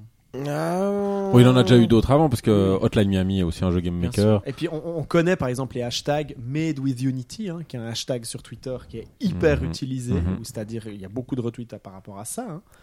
Euh, où en gros on va mettre en avant le moteur qu'on utilise pour créer notre jeu, pour espérer que derrière va y avoir peut-être les gens derrière la plateforme ou les gens qui participent au développement sur cette plateforme qui vont nous mettre en avant. Mais T'as même, peut-être que ça on le fait plus maintenant, mais à la GDC, t'as le stand Unity qui met en avant les projets les plus sexy. Ben, autant dire que ben, les devs ils sont bien contents parce qu'ils payent pas le stand et puis ben que ça rend bien service aussi. Donc ouais, effectivement, tu profites de la notoriété d'un outil de développement et puis de toute sa communauté, ça c'est sûr. Et puis j'aimerais, enfin juste une anecdote que j'ai, enfin, quelque chose que j'ai vécu qui était, que j'ai trouvé assez fantastique. La dernière GDC, donc la Game Developers Conference à, à San Francisco, qui avait lieu il y a un mois, un mois et demi, donc qui est ou trois mois et trois mois et demi. Vous couperez? On s'en fout. Euh, euh, Nintendo a été l'invité de dernière minute. Euh, donc ça veut dire que un mois avant la, la conférence, tout d'un coup, la GDC a fait énormément de communication par rapport au fait que les que trois des principaux développeurs, donc le, se faire le producteur le producteur principal du jeu, le directeur technique et le directeur graphique seraient présents à la GDC pour faire une espèce de pré post-mortem, sachant que le jeu sortait deux jours plus tard. La Triforce. Et, euh, mais tu l'as vu cette présentation? Bien sûr, j'ai vu cette présentation. Ils se présentent comme la Triforce, c'est atroce. Ah ouais, non, non. Mais leurs slides sont quand même les slides les plus belles que j'ai vues de ma vie. Euh, j'ai Et eu. Le contenu Le particulièrement. contenu euh, est particulièrement est particulièrement On conseille à tous les auditeurs qui l'ont quand on pas est game vu, hein. designer, c'est particulièrement. Pour les auditeurs jeu- qui l'ont pas vu, la conférence GDC de, de, de cette année 2017 autour de Zelda Breath of the Wild, en plus d'avoir fait un jeu brillant, ils ont fait une conférence euh, qui est très très très euh, bien euh, construite. Quoi. Pour un jeu qui sort deux jours plus tard. Ouais, oui, bon, bah alors après, les Si- 20 dernières minutes de la conférence sont clairement une sorte de d'annonce business euh, venez sur la Switch c'était facile à développer Mhm. c'est allé très vite on n'a pas eu de problème euh, et autres Et- Il y a- exactement. il y a- on a clairement un enjeu quand même qui est derrière la conférence mais c'est vrai qu'avant ça euh, c'est Ouais, vraiment- très bien fait. Tu me spoil toute mon anecdote. Pardon. que Pardon, alors je t'en prie Yannick. c'est justement la chose qui est très très bien faite de la part de, de Nintendo, c'est qu'ils proposent énormément de contenu, un contenu de qualité. Enfin, tous les développeurs qui sont dans la salle sont vraiment en ébullition. Et sauf erreur, alors ils le refont à la fin, mais ils le font une première fois après, je sais plus, 20, 30 minutes, où ils expliquent, euh, ils expliquent que Aonuma leur a dit, ben, finalement le jeu sortira pas sur la Wii U, il sortira aussi, enfin pas seulement sur la Wii U, aussi sur la Switch, et il faut qu'il soit prêt pour le, pour le lancement. Et donc ils expliquent, alors il y a cette mise en scène euh, Et que il je suis en train de vous refaire et je vois très bien que vous vous Il ennuyez. s'agit, on s'en méfie, moi je m'en méfie profondément parce qu'il s'agit d'une mise en scène, puisque tout le but derrière, ça va être de dire finalement c'était pas très dur pour nous de développer sur la Switch. Donc est-ce que ce mail il a réellement existé? Est-ce que réellement ils ont appris à la dernière minute mettez-le sur Switch? Et puis tout à coup ils ont dû en l'espace de deux mois waouh le mettre Alors, sur Switch Clairement pas. On parle de Nintendo, on parle d'une com, on parle des meilleurs sites que j'ai vu de ma vie, on parle d'une com qui, euh, qui, Qui est maîtrisée à l'extrême. Il y a trois, Si- il y a trois pas intervenants. sont capables de le sortir sur Switch, ils le sortiront pas sur Switch. Il y a trois intervenants en une heure et demie. Il y a trois traducteurs, un par intervenant. Tout Ouais. le monde connaît le, le speech. Le but, c'est qu'il n'y ait pas d'interaction entre les, les personnes qui parlent. Tout est en japonais, traduit en live en, Mhm. en- en anglais. C'est un truc qui est extrêmement maîtrisé. Et au milieu, il y a un moment où ils disent, le, le- au moment où Anu- Anuma nous a dit il faut que le jeu puisse sortir sur Switch et qu'il soit prêt pour la date du lancement, on le convertit et le jeu est prêt pour la 3DS, il est prêt sur PC, il tourne sur toutes les consoles possibles. Et ça, c'est un, c'est un, pi- ça, c'est un, c'est un- coup de pied. Enfin, c'est une invitation à tous les développeurs qui sont présents sur place, sachant qu'ensuite tous les développeurs de jeux matent les, les conférences Parce à GDC. l'enjeu, au final, C'est une opération de com. L'enjeu, c'est de mettre en avant sa plateforme. Mais alors là, j'en reviens justement sur, euh, sur, euh, sur ce qu'on disait. Il y a vraiment ces enjeux genre de plateforme, comme on disait Unity, comme on disait. euh, mais même, on peut remonter Nintendo, Atari, enfin, tous les contraintes que, que, ce que ça peut donner. Euh, c'est quelque chose que j'ai beaucoup rencontré en game jam aussi, hein, que ce soit aussi le langage euh, qu'on a et autres. Il y a toujours un rapport quand même entre le game designer et puis le, et puis, euh, et puis le codeur, où il va falloir très rapidement en game jam, quand on crée un jeu vidéo dans un espace très limité, dans un espace-temps très limité, évaluer très vite en fait avec la personne responsable du code ce dont elle est capable de faire dans un temps, euh, dans un temps donné. Et ça, souvent, ça va être orienté par la plateforme. Et une des premières choses que va me donner le programmeur, souvent, c'est j'ai envie de travailler sur Unity. J'ai envie de travailler sur euh, Unreal. J'ai envie de travailler. Et puis ça, c'est stupide, mais en tant que game designer, c'est aussi des choses qu'il faut prendre en compte avec les, par rapport aux gens avec qui on travaille. Parce qu'on sait que si on travaille avec des gens qui bossent sur Unity, on sait que si les types ils maîtrisent bien leur truc, ils vont nous sortir une version Mac, une version PC, une version Linux. Euh, Et puis surtout, on pourra très facilement avoir des, des, des petits sliders et des, et des, et des box plus lisibles pour nous qui sommes pas codeurs. euh, pour, euh, pour changer les variables, etc. Mhm. Ils peuvent nous faire quelque chose de plus accessible et de plus sexy souvent que dans d'autres moteurs où des fois c'est un peu plus caché, où il faut aller dans le code fouiller pour changer les valeurs. Et des fois, en tant que game designer, quand on n'a pas de notion de code, bah, c'est pas toujours évident, évident. Par exemple, ça c'est Ouais. des choses moi que je prends beaucoup en compte quand on me dit euh, sur quoi je travaille. Moi, j'aime, je suis assez à l'aise avec Unity maintenant Mhm. à force de, et euh, je dois dire que c'est un moteur bien pratique pour ça. Mais ça, mais ça fait quand même quelque chose d'assez intéressant parce que finalement, quand on repense à cette Nintendo, ben, on se dit, ok, ben, y a, on a eu énormément sur ce genre de plateforme à cette époque de jeux à, à défilement. Alors euh, peut-être toi, Yannick, tu pourrais peut-être un peu plus parler justement de, de, de quelles sont les les idées derrière, les contraintes, qu'est-ce qui fait qu'à ce moment-là, on a découvert justement des manières de gérer la mémoire ou euh, de gérer les calculs euh, qui font que tout à coup, on a eu accès à, des, à du scrolling. hein. J'ai vraiment l'impression que la grande découverte, c'est qu'on fait du, on découvre le scrolling, donc on fait des platformers, on fait des shoot 'em up en vertical ou en horizontal. Et tout à coup, on a la grande période dans le jeu vidéo euh, sur console, où tout à coup, là, on aura une exploration en termes de game design qui est très impressionnante. Si on prend le platformer sur euh, Mega Drive, euh, tous les, titres qu'on fait, par exemple, les studios Treasure, comme bah, je pense à un jeu que j'adore qui s'appelle Dynamite Heady, hein, puisqu'on balance des, des multivitamines. Si vous n'avez pas joué sur Mega Drive, enfin sur Genesis, à Dynamite Heady, c'est un jeu très impressionnant. Dans, dans comment il, il- presque il mélange un peu le, le, le platformer et puis le, le, shoot 'em up. Et j'ai l'impression que c'est pour ça qu'on parle de la grande période des platformers et des shoot 'em up. Mais peut-être qu'on réalise pas qu'en réalité c'est énormément orienté par rapport aux, aux décisions qui ont été prises en amont sur les, les, les potentiels technologiques euh, qui étaient offerts Est-ce offerts qu'on aux retrouve pas ça avec, euh, par exemple, toute la période euh, des jeux Xbox 360 et PS3 où 90% des, 80% des jeux se faisaient sur Unreal Engine Ouais, ouais, ouais, ouais, Ou ouais. aussi là les FPS en gris et puis en vert, on en a bouffé, mais alors des kilomètres et des kilomètres. Sans, ouais, sans Euh, parler du grand débarquement sur Steam de tous les jeux d'horreur en troisième, euh, enfin en première personne, euh, qui ressemblent un peu à Slender, euh, qui sont tous basés. Bah là, pour le coup, il faut prendre aussi en compte les les assets hein, qui sont mis à disposition gratuitement sur, euh, enfin les, ce qu'on peut appeler des assets flips, hein, où les, les, les- certains développeurs vont venir récupérer un peu gratos ou pour des petites sommes des choses qui ont déjà été préfaites par d'autres développeurs qui leur mettent à disposition et puis qui rapidement balancent sur euh, sur Steam ou Steam Greenlight des jeux qui ont été faits un petit peu, euh, fait un- petit peu rapidement. C'est intéressant à, à quel point justement les, les tendances de game design sont aussi beaucoup orientées par euh, ce, qui, ce qui est mis à disposition. Puis c'est vrai que. Ouais, moi j'avais envie de revenir sur le truc qui est aussi l'autre euh, l'autre perspective, c'est qu'il y a aussi beaucoup d'objets, euh, enfin beaucoup de logiciels qui sont ouverts aux personnes qui sont moins expérimentées à la programmation. en fait, ont permis à des gens qui ont aucun background de programmation Par de se mettre comme on parlait de Construct 2. Construct 2, ouais. Game Maker aussi d'une certaine manière, t'avais euh, mais Twine pour les jeux purement textuels, t'as plein que j'ai fait- beaucoup de level design sur euh, RPG Maker. par Voilà. exemple, Mais aussi. ouais, mais exactement. Ouais. Et puis du coup, qui, euh, qui permettent de gens de Qui venir sont- d'autres domaines. Voilà, qui sont des interfaces qui Voilà. permettent de faire du level design ou qui Et ce qui amène souvent à des produits qui soient visuels en termes de game design et complètement éclatés ou différents, puis qui ont aussi participé à l'explosion de tous ces jeux gratuits qu'on a sur itch.io, des objets bizarres, qui avancent à leur manière, enfin, qui proposent d'autres expériences aussi à leur manière. Parce que c'est des gens, justement, qui avaient d'autres backgrounds, Ouais. mais qu'on a, qui ont pu être intégrés, en fait, dans le processus de création par des objets, enfin, par des, euh, par des, canaux ouais. qui incluaient pas la programmation comme étant le truc principal à maîtriser pour pouvoir faire du jeu. Ce qui est assez fou quand on y pense, parce que c'était impensable euh, il Ouais. y a pas si longtemps que ça. Mais est-ce que ça, c'est pas. Si je veux me faire un peu l'avocat du diable et être un peu méchant quand même. Vas-y, sois méchant. Est-ce que est-ce que c'est pas justement ce genre de, de, de, de- de développement de l'industrie ou des possibilités qui fait qu'en fait on a une sorte de, de tsunami de vraiment jeux de mauvaise qualité, inintéressants, où effectivement peut-être qu'on peut trouver à gauche à droite, ouais là ok c'est une idée rigolote ou j'en sais Est-ce rien. est-ce que du coup, Mais en fait c'est catastrophique en termes de game design, c'est mal équilibré, c'est pas designé. est-ce que le meilleur exemple de ce que tu dis, c'est pas Mario Maker? Je pense que Mario Maker, c'est exactement le sommet de ce que tu dis. On voit à quel point Donc Super Mario Maker, Super Mario Maker Wii qui U. est sur, sur Wii U, qui aura sûrement une version Switch, sur 3DS, Et 3DS. aussi. Euh, Merci Yannick.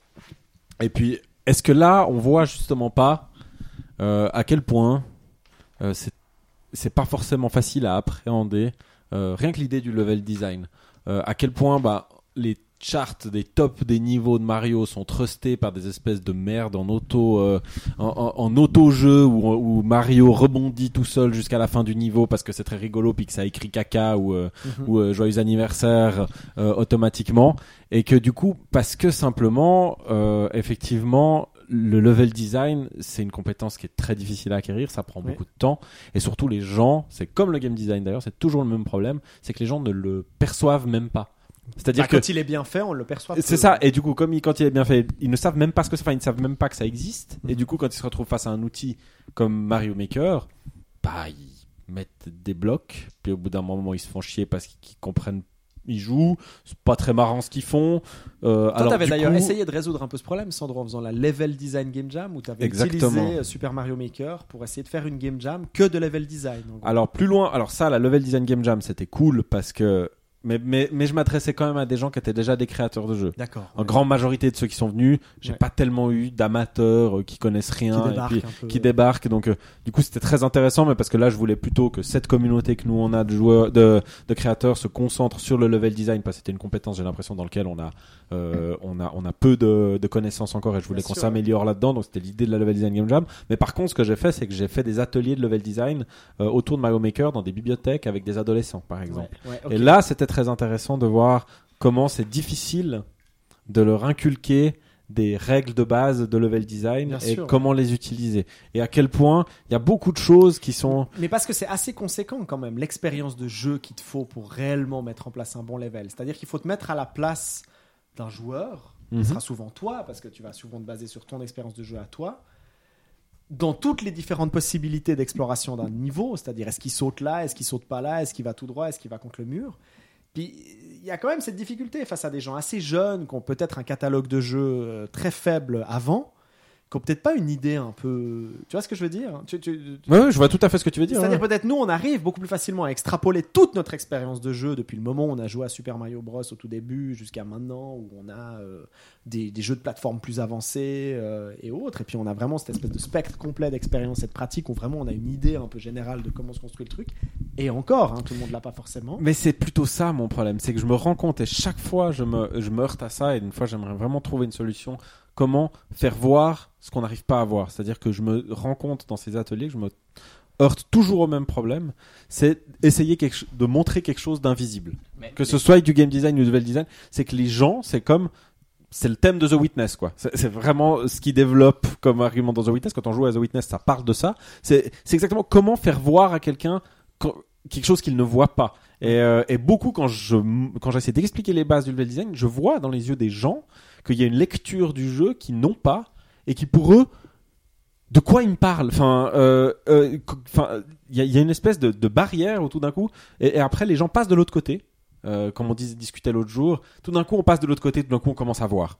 Et, euh, et, et ce basculement, il est pas évident. Mais moi, justement, la question que je crève d'envie de te poser, c'est est-ce que les gens ne réalisent pas quand ils le font, puis quand ils essaient de jouer ensuite ce qu'ils ont fait, ils réalisent qu'en fait, on se fait chier, puis ça marche pas. Alors- typiquement, tu poses des blocs au pif, tu trouves que ça va être rigolo, puis tu joues, puis tu dis, mais en fait, c'est pas comme d'habitude. Est-ce que ça, est-ce que ça, ça aide pas le fait de vouloir faire soi-même, puis de réaliser que ça fonctionne pas comme c'est d'autres personnes qui le font J'aimerais beaucoup le faire avec des adultes. Le problème, c'est que c'est très difficile parce que je vais t'expliquer pourquoi c'est difficile avec les ados. Euh, avec les adultes, ça serait très intéressant. J'ai jamais réussi. Pourtant, les ateliers n'étaient pas limités, mais le problème, c'est que pour les adultes, c'est pas, enfin, ça les concerne pas pour l'instant. Il y en a beaucoup qui, comme ils comprennent pas justement l'intérêt derrière, ils voient pas la technicité de la chose. euh, pour eux, faire des niveaux de Mario, c'est un truc pour les gamins. Donc du coup, ils viennent pas. Et j'ai eu beaucoup d'ados qui étaient là, par contre.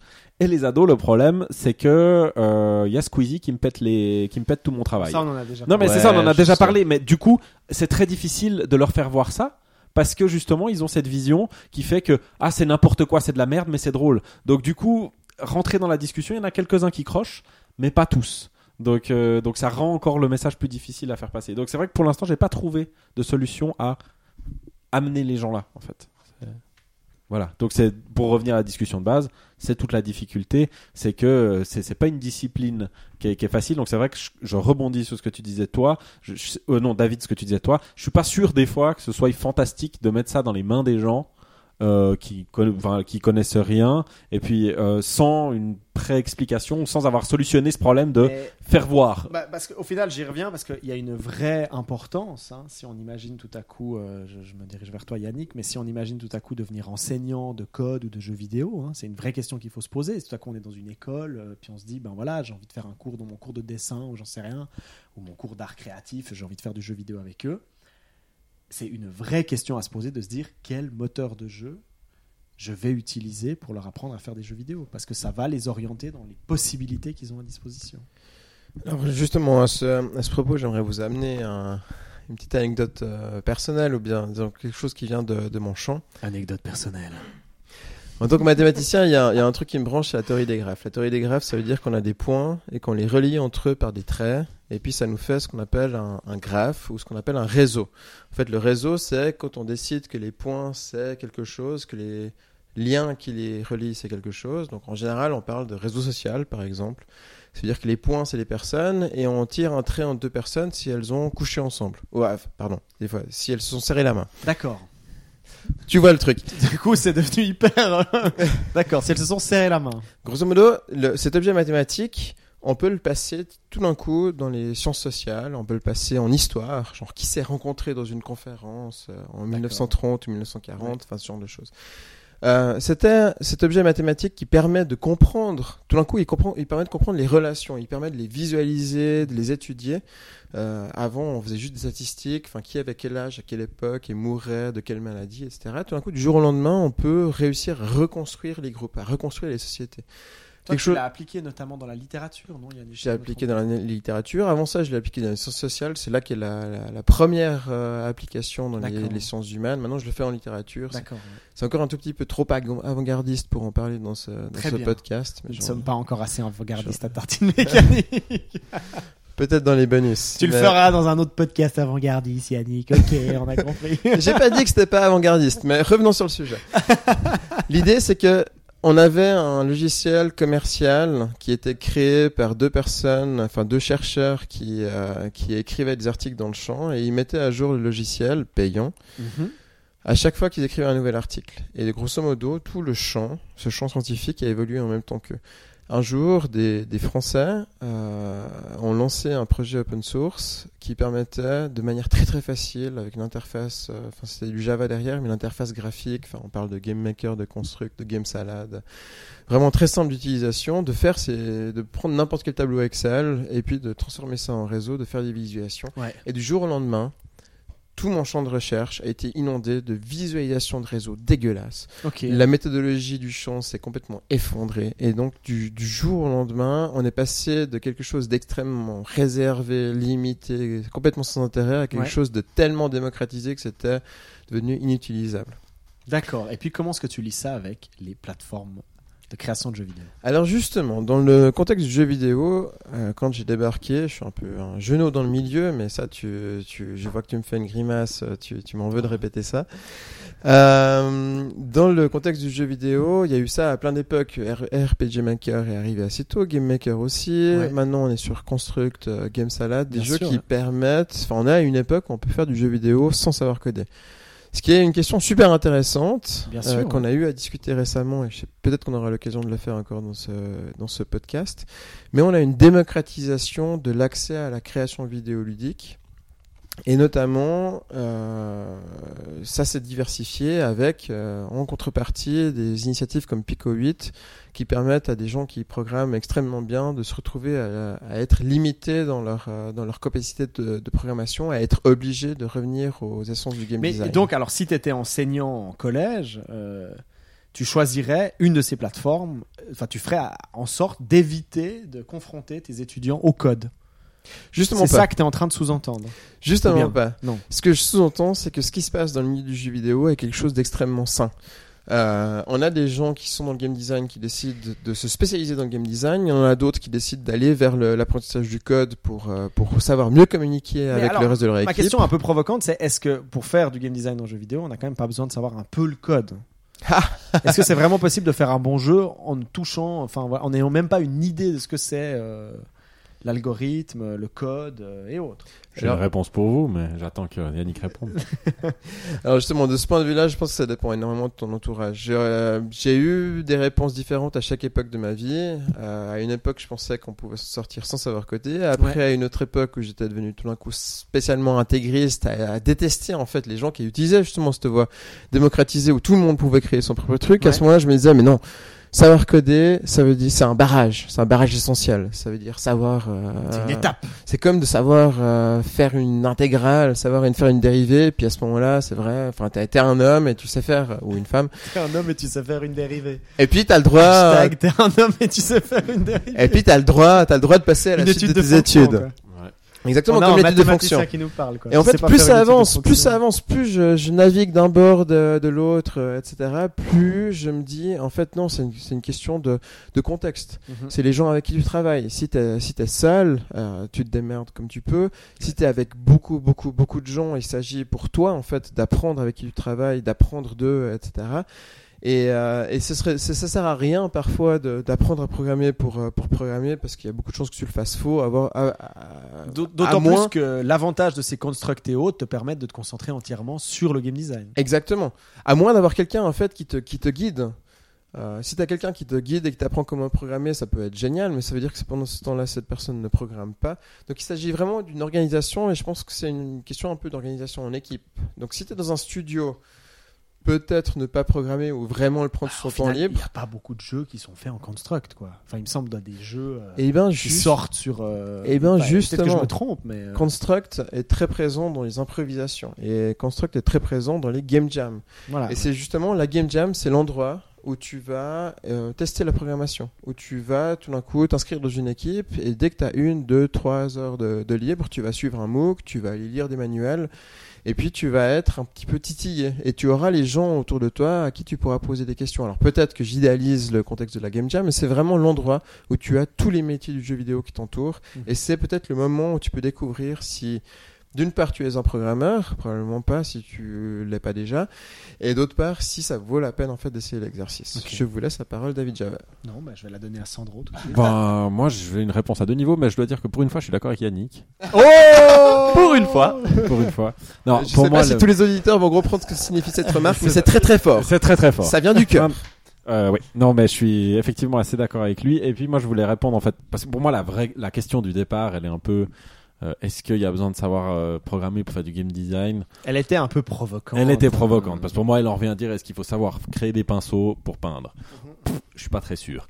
Euh, voilà, mais mais Yannick. Yannick. mais euh, je voilà moi personnellement euh, jusqu'à il y a peu j'ai pigé que dalle euh, à, la prog et puis j'y pige toujours quasiment En que fait, dalle c'est important de connaître la prog pour pouvoir, à mon avis, discuter avec Exactement. C'est exactement ça. C'est pour avoir. Par contre, ce qui est très important, c'est qu'effectivement, les, le- la personne qui programme et la personne qui game design un- une communication qui est le plus claire possible Mhm. parce que effectivement un, un jeu qui est pas programmé avec euh, dans, le, dans le sens de la logique où va le game design c'est le royaume des emmerdes. Et, euh, et c'est pour ça que d'ailleurs la dernière conférence de Nintendo sur le Zelda à la GDC était très intéressante parce que On plus pour ce qu'ils disent sur le game design qui lui est un petit peu plus évident mais je trouve la partie programmation Ouais, ouais. est plus intéressant parce que justement on comprend à quel point il y a eu d'abord une version pour essayer de voir où on va et, euh, et ensuite ok on va là et là on recommence le jeu et on va on, sait dans quelle direction. Le game design va et du coup le code va dans la même direction et l'un renforce l'autre. Et c'est vrai que voilà je pense que vraiment euh, je pense que vraiment c'est cette communication qui est importante. Et c'est vrai que dans l'idéal ben, je pense si on est euh, si on est les deux, game designer et programmeur, ça rend ce service, c'est-à-dire que la communication est optimum vu que c'est la même personne. Par contre, ben, on revient à ce qu'on disait dans le dernier podcast avec Bien sûr. Joël, on a des contraintes qui viennent se poser, qui est qu'effectivement un programmeur On va euh, peu osera, osera prendre moins de risques en se disant putain programmation ça c'est trop galère donc je fais pas alors qu'un game designer lui on a rien à foutre, il pense simplement au meilleur pour le jeu et puis il dit il faut aller dans cette direction. Ouais. Donc euh, voilà, je pense qu'il y a des avantages et des, des désavantages à être les deux ou, ou séparés. Alors, je pense que tu as, tout, à fait- raison. Et, et peut-être que euh, tu te moqueras de moi, ou bien tu me diras si je me trompe, mais j'ai l'impression que le game design euh, commence à être vraiment pris au sérieux. Enfin, ça, ça a de plus en plus de place à la, à la GDC, à la Game Developers Conference. Enfin, maintenant, je crois que le reste de l'équipe se rend compte qu'on ne peut pas euh, laisser le game design de, de côté, qu'il faut qu'il y ait un spécialiste qui soit dans l'équipe. Et en fait, je pense qu'on arrive à maturité et que ça peut presque aller dans l'autre sens. Euh, dans le sens où on parlait du game designer qui doit apprendre la programmation. Est-ce qu'on n'est pas à une époque où le programmeur, euh, la personne qui sait exécuter n'importe quelle euh, brique de code, réaliser n'importe quel projet, n'importe quel vraiment, j'allais dire esbrouf. J'essaie de chercher un mot beaucoup plus valorisant. Esbrouf. Mais est-ce que c'est pas dans ce sens-là que ça doit se faire aussi Pour arriver à un dialogue? Je pense effectivement, oui, effectivement. Je pense que les deux doivent. Si on a un petit peu de connaissance du domaine des autres, mais pareil avec les gens qui s'occupent des visuels. hein, plus on on s'intéresse au domaine des autres et vice versa, plus on va avoir un jeu qui est solide parce que euh, on a une vision quand, on prend des décisions euh, du domaine de chacun. Et ça, je pense que quand on travaille en groupe, de toute façon, c'est aussi quelque chose qui est en règle générale juste, quoi. C'est euh, avoir une vision claire de ce que font les autres, ça aide beaucoup pour le projet. Alors je vois qu'il y a, quelqu'un qui demande la parole, quelqu'un autour de cette table qui fait du dessin, qui programme. Tu te David? Non, je parlais de toi, Vitraire. Ah, ah, c'est vrai, c'est vrai. Non, non, moi je dessine pas. Euh... Non, je dessine pas. Moi, Vitraire a beaucoup dessiné ces derniers temps. Je sais pas ce qui se passe passé, mais- inspiré Euh, pendant Non, mais il y avait plein de trucs. Moi, ça, j'ai- j'aime beaucoup. Qui dessine les scénarios. J'aime plein de trucs, euh, tous les trucs que vous dites. Je pense qu'il y a euh, une chose sur laquelle j'avais envie de rebondir, mais c'était un peu avant, donc peut-être là ça va, ça va pas trop marcher. Mais il y a aussi l'idée, euh, quand on utilise un, un moteur qui a des contraintes, enfin surtout un peu plus ça à l'époque, euh, il y avait l'idée euh, que du coup c'était les pousser dans le retranchement. Parce qu'il y avait en fait, euh, souvent t'as as des, t'as des types de moteurs qui impliquent certains types de jeux.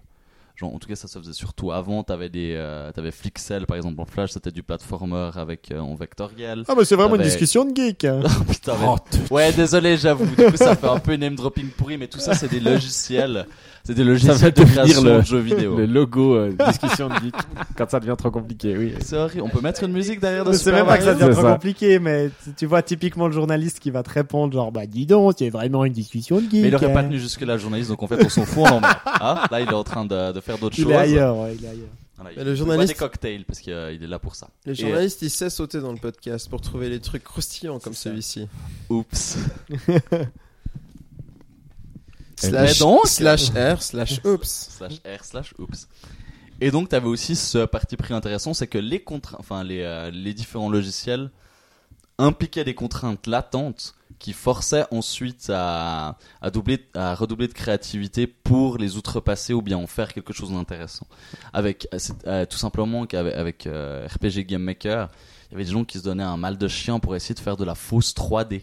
Ou bien des cutscenes improbables, ou Mhm. bien euh, essayer de retourner dans tous les sens le système de combat alors qu'il n'était pas fait comme, alors qu'à la base c'était hyper galère de, de, de le faire autrement. Et puis ça, du coup, ça impliquait des, euh, des, des, des parties pris en game design qui pouvaient être certes, des fois assez foireux, mais qui inspiraient un nouveau souffle. Et du coup, parce qu'il y avait justement des contraintes qui étaient propres Ouais, euh, au lieu- ok. qui- à se dire que c'est un, un truc en fait finalement qui est récurrent.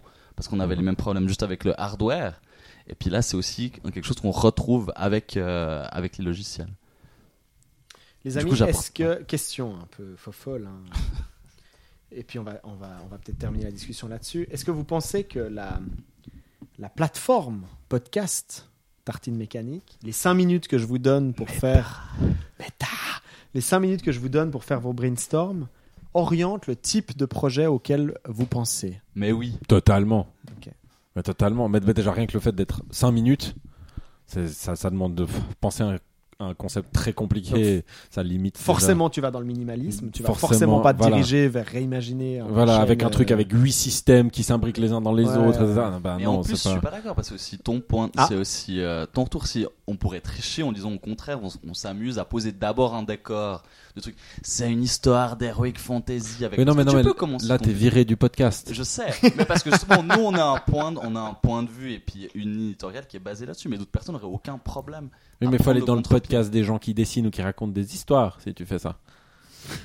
D'autres questions, Vétrin T'as d'autres questions? Mais c'était pas une question, c'était une affirmation que je pose et que je maintiens. et puis, Ça s'appelle tartine mécanique. Mais donc, vous êtes les deux d'accord pour dire qu'effectivement, le fait de Oui. donner que 5 minutes pour brainstormer, euh, ça va intrinsèquement faire, et ça, je, peux- je pense qu'on peut le voir après 11 épisodes, euh, ça va vous diriger évidemment vers des petits jeux qui sont plutôt des choses qu'on va voir sur des petites plateformes comme itch.io, GameJolt euh, et autres. Clairement. Plutôt que de partir dans des gros machins, euh, Bah, sauf quand tu nous- franchises et autres. Quoi. Mais ce qui est marrant, c'est que ce, que ce qui est marrant, c'est que quand tu nous as forcé, parce qu'il y a deux trois fois, tu nous as forcé Bien à sûr. faire. Et c'était intéressant parce l'épisode 2. on arrivait quand même à des choses. 3. Oui, Mais oui, mais c'était parce que tu nous avais forcé. C'est vrai qu'instinctivement, euh, on n'y va pas, mais en fait, peut-être que. Je vais peut-être y revenir. Ouais. Je suis en train de réfléchir parce que la plupart de vos projets que vous faites, vous faites euh, dans les mois où on en a plus en étal sont évidemment très intéressants, mais sont toujours des petits projets. Et je trouve intéressant aussi de confronter un peu euh, le, le développement à très grande échelle. Yannick?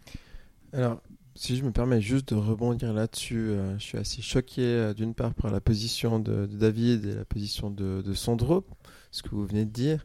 Euh, le projet de Brainstorm au début de cet épisode, justement fait par, fait par Sandro, il me Toi, tu l'imaginais en gros budget? Même pas un gros budget, je crois qu'il vient de définir un nouveau genre. Je crois qu'il vient de résoudre le point and click. Ouais, j'étais- Oh là là c'est bon, je vais me coucher. Sandro, out. Sandro out, mic drop. Un petit mic drop de Sandro là. Fais- c'est fais- ça. Il a fais-le résolu le problème du point and Ouais, click. c'est Pour, fais-le ça. pour la caméra, s'il te plaît. Ouais. Un petit mic drop. Non, mais en effet, il y a, y y une réflexion. La réflexion de Sandro, elle, euh, elle correspond pas à un jeu. D'ailleurs, il l'a dit dès le début.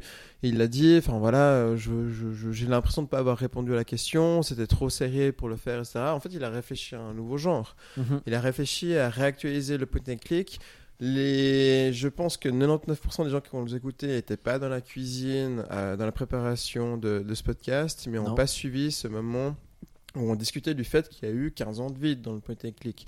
Il y a eu un, il y a eu un moment entre les Grim Fandango et puis deux trois projets qui ont suivi, et Ouais, puis l'arrivée des, des Amanita Design et puis du, du renouveau avec Broken Age euh, qui fait que ce genre est vraiment spécial. Enfin, il a connu un vide. Peut-être que, peut-être que ce vide était mérité. Euh, le storytelling de, de, de l'histoire du jeu vidéo dit que, que voilà, c'était économique, euh, enfin que, que, que le public était plus là.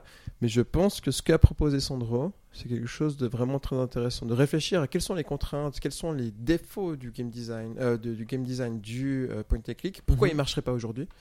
Comment on pourrait le corriger? Ouais. et c'est des super pistes qui ont été proposées ici. Moi, je pense qu'il y a quelque chose de très profond, d'autant plus avec la sortie assez récente de, de jeux un peu rétro nouveaux, quoi, euh, comme les, yuk, euh, les ukulélé, euh, les ukulélé, ou je sais pas quoi, enfin les espèces de redites de Banjo et Kazooie, et puis euh, Mighty Number 9 et autres, qui sont en fait des jeux où on ne demande pas aux développeurs en aucun cas de créer quelque chose de nouveau.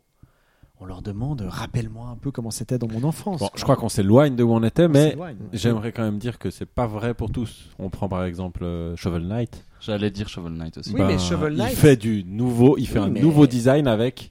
Mais leur. Kickstarter n'est pas une promesse, justement. Il s'agit pas de créateurs de Rockman, c'est pas les créateurs Non, de. Megaman, Bah, c'est ouais, euh, c'est vrai. c'est des gens juste. nouveaux. euh, c'est pas, c'est là où des fois tu te dis, ben, t'es des fois un petit peu euh, enfermé par ton portfolio, quoi.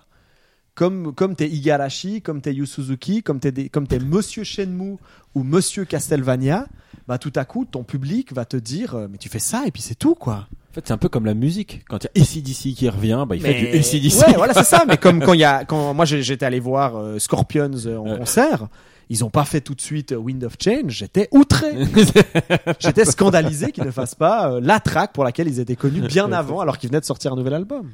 C'est clair, effectivement. On n'attend pas d'eux qui jouent le dernier album, euh, voire même on attend d'eux qui jouent le dernier album le plus vite possible, maximum trois chansons, puis qui passent à autre chose. Mais c'est très handicapant parce que ça nie complètement tous les développements des game design qui ont lieu, euh, qui ont lieu euh, en, en ce moment, quoi. Enfin, toutes les nouvelles découvertes, les évolutions, les. Mais moi, je, propose qu'on clôture sur Tim Schafer et Scorpion, même combat. Mais Hashtag. Ron Hashtag. Gilbert. Ron Gilbert, Gilbert. de- aussi la même a chose. tellement. a- Tim Schafer, Wind of Change. A Tim- 15, il y a 15 podcasts à faire là-dessus, au moins. Nous minimum. n'avons pas fini de t'inviter, Yannick Ouais, Rocha. c'est effectivement Mais le cas. pour l'instant, nous allons écouter un merveilleux intermède musical que tu nous as proposé, Conquers Bad Fur Day. Merci Yannick. Merci. Aïe.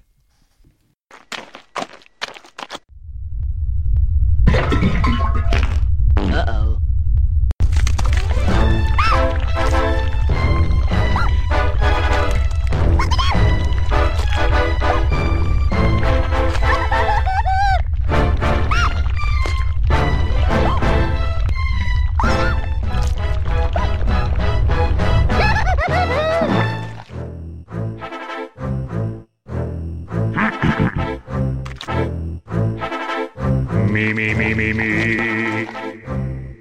I am the great mighty Pooh, and I'm going to throw my shit at you. A huge supply of tish comes from my chocolate starfish. How about some scat, you little twat? Do you really think you'll survive in here? You don't seem to know which creek you're in. Sweet corn is the only thing that makes it through my rear. How do you think I keep this lovely grin? Now I'm really getting rather mad. You're like a niggly, tickly, shitty little tag nut. When I've knocked you out with all my bab, I'm going to take your head and ram it up my butt. Your butt. My butt. Your butt. That's right, my butt. Ugh. My butt. My butt. Salut les geeks Adieu. Oh, j'ai pas pu m'empêcher. Euh, alors, vous venez d'entendre, vous venez d'entendre la musique, comme j'ai dit, de Conquers Bad Fur Day, mais surtout c'est la chanson du Great Mighty Pooh. Hein. C'est toi Yannick qui nous l'a proposé, merci beaucoup. Ah, Ça allait bien avec notre discussion intellectuelle d'avant. Hein. C'est vrai, c'est moi, t'es sûr? Ouais, c'est le jeu, tu sais, au début où il vomit, il est trop bourré. Ouais, il y a du vomi, puis il y a c'est du trop cool. Ouais, alors il vomit, mais surtout à ce moment-là, tu dois transformer une énorme montagne de caca en lui envoyant du papier toilette dans la gueule. Exactement. C'est un jeu génial, Conquers Oh Bad Day. Peut-être comme ça, c'est pas très bien vendu, mais euh, C'est le meilleur jeu de la Nintendo 64, meilleur que GoldenEye. ça a été dit par Yannick Rocha. Je, je ne valide pas. Les gens qui ne sont pas d'accord, vous pouvez vous exprimer sur Twitter, Sur Twitter. euh, en attaquant ouvertement Yannick Rocha. Hashtag, hashtag design de clochard, Voilà. hashtag euh, Yannick Rocha. Exactement. Euh, ok, super. Bon bah les gars, on a fait une super discussion. Oui. Moi je vous propose de rester dans cet instant passionnel, cet instant où on laisse parler nos cœurs pour démarrer le multivitamine du mois. Et puis, dernier podcast, on a terminé par Vutraire. Vutraire, je propose de commencer par Vutraire. Vutraire boit son pastis, regarde dans le Pour se vide donner du courage. pour se donner du courage. Vutraire, ton multivitamine du mois, pour nous donner envie à tous, peut-être d'explorer des nouveaux horizons et de découvrir un peu ta passion et ce Ah, qui mais te fait vibrer. Ah, j'y compte bien, j'y compte bien. Euh, je ferai une, une espèce de mini intro en disant que j'ai une consommation assez boulimique et agressive de la musique en général, c'est-à-dire que je peux écouter pendant une semaine la même musique en boucle, genre pendant 8 heures d'affilée, et qu'en fait la semaine passée c'était un artiste euh, complètement taré, et ce que je me suis dit en écoutant la musique c'est qu'il y a de, de, de plus en plus souvent, j'écoute euh, certains types de musique et en fait j'aimerais qu'il soit utilisé comme soundtrack pour un jeu, pour développer un peu des game feels différents ou des univers complètement barrés qu'on a rarement l'occasion de pouvoir écouter. on se souvient de ton coup de gueule contre Abzu, notamment, où tu as dit Ouais. mais pourquoi on a de la musique à la Austin Wintory alors qu'on est dans les profondeurs sous-marines? Bah, c'est exactement ce que. Mais merci euh, David parce que ça illustre euh, tout à fait mon propos. C'est Puis un du coup, plaisir. là je vais. Et du coup, bah du coup là, je vais vous balancer un nom d'artiste euh, assez particulier dans dans la totalité de son œuvre. Il y a un truc qui m'avait marqué.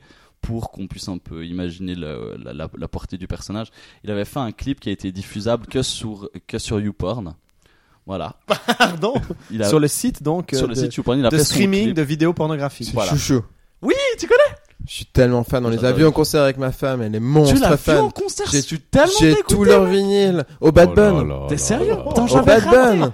Tellement Oh incroyable. oh. Oh putain, c'est Oh, la- malade. Le Nous batteur, avons- Ah, mais, hey, incroyable. Nous non, mais ils avons sont un malades. moment. La vieille discussion de Bart. Oh, bah Non. oh, bah oui, oh, bah je suis allé voir ça avec ma femme. Ah bon, c'était bien. C'est l'album. Vous irez écouter, vous verrez. L'album où il y a le, petit Viet qui est attaché par des cordes sur la Revenons-en. Je l'ai à double. Je te le file en vinyle. Revenons-en multivitamines préviens. de Vutraire, en fait, vous plaît. tout est dit. Du coup, c'est que Artiste chouchou qui Ouais. met ses Alors, musiques sur YouPorn. Mais par... il y en avait une parmi tant, mais disons que c'est quelqu'un qui, euh, qui, qui se met peu de limites et puis il a un univers musical assez fou. Donc on est en, En train fait- de proposer aux auditeurs des artistes mécaniques d'aller sur YouPorn. Mais c'est un truc qu'il a fait. Mais pour de vrai, ce qui était drôle, c'est d'imaginer en fait euh, son son comme étant une soundtrack en fait de jeu vidéo. Et puis là, pour voir qu'est-ce que ça peut débloquer comme nouvel univers, comme nouveau type de gameplay, comme rapport au Attends, jeu. mais parce Juste que lui, ça. il fait des musiques qui sont inspirées plutôt, disons, de ce qu'on a l'habitude d'entendre dans le cinéma pornographique ou pas du tout? Pas du tout. D'accord. C'est juste quelqu'un qui a un univers bien précis, un peu taré, noise, Euh, électro, pop. Enfin, on on peut mettre Je tous les pense qu'il y avait quelque chose de porno, puis du coup, ça pouvait pas être sur YouTube, et puis ouais.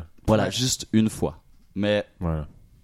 je, Ah, je suis désolé Bon. si j'ai Et donc, du pour caca. découvrir ton, ton multivitamine, euh, qu'est-ce qu'est-ce que tu conseillerais aux, aux auditeurs de, de- On mettra par, quoi, par quoi tu leur conseillerais de commencer On mettra une. On va mettre un lien on sur une track, un lien pour euh, les gens qui se sentent prêts à expérimenter. Yannick, tu tu tu tu t'excites là-bas au fond parce que t'as l'air d'être fan de chouchou, donc. euh, Mais parce que Ah c'est pas propre. C'est pas propre au, au porno. Enfin, on a parlé de Oui. YouPorn. Ça n'a rien à voir avec euh, YouPorn. YouPorn était une provocation. Une fois. Tout comme la fois où ils ont fait un financement participatif et qu'ils vendaient des poches d'urine euh, ou, ou- ou de son sang.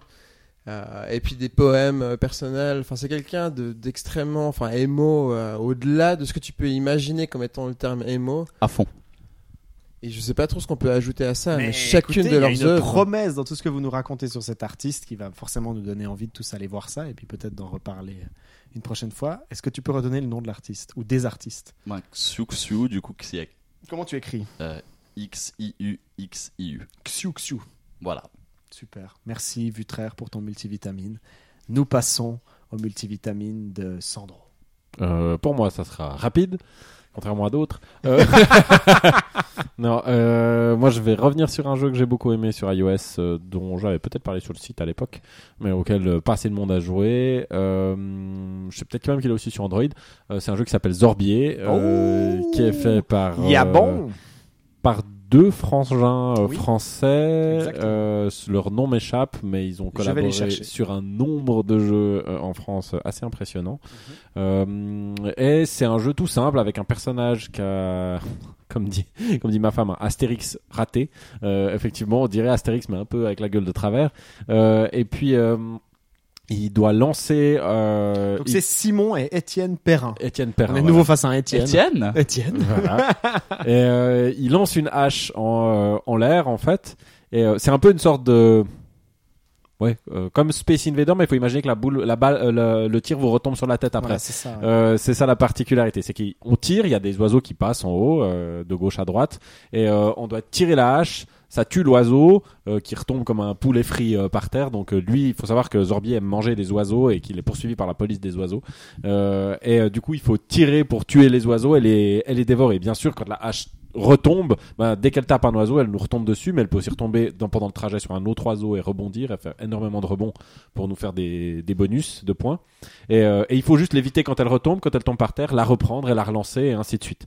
Et euh, sur ce principe très simple, il y a tant un univers qui est absolument magique et qui est extrêmement drôle et très soigné, et en plus de ça, euh, un gameplay où avec un petit élément, c'est exactement tout ce que j'aime, c'est que un principe simple, mais je pense qu'ils ont Il y a une décliné. dans le jeu. C'est ça. Là, ils ont ils ont fait tout ce qu'on pouvait faire avec ce principe Ouais, simple. Et puis je pense qu'il y a un Et travail sur les ennemis aussi. Ouais, c'est ce qui est génial. Protection. Exact, et certains ont des casques, donc du coup, le, du coup Le la hache, quand elle et retombe, elle rebondit ouais. sur leur casque, donc il faut forcément les tuer par le bas. Ouais, D'autres, c'est l'inverse. c'est impressionnant. ouais, qui est génial. Et il y a une vraie courbe de, ouais, vraiment de maîtrise. En plus de ça, la courbe de difficulté est très intéressante comme elle est mise en place parce que le jeu va, va être très simple au début et à force qu'on fasse des runs, euh, il commence à introduire de nouveaux oiseaux, introduire de nouvelles choses, euh, de nouveaux boss, boss, de nouvelles choses, et c'est vraiment, vraiment, vraiment très, très bien. En plus de ça, je crois qu'aujourd'hui le jeu est gratuit parce qu'il s'est pas très bien vendu.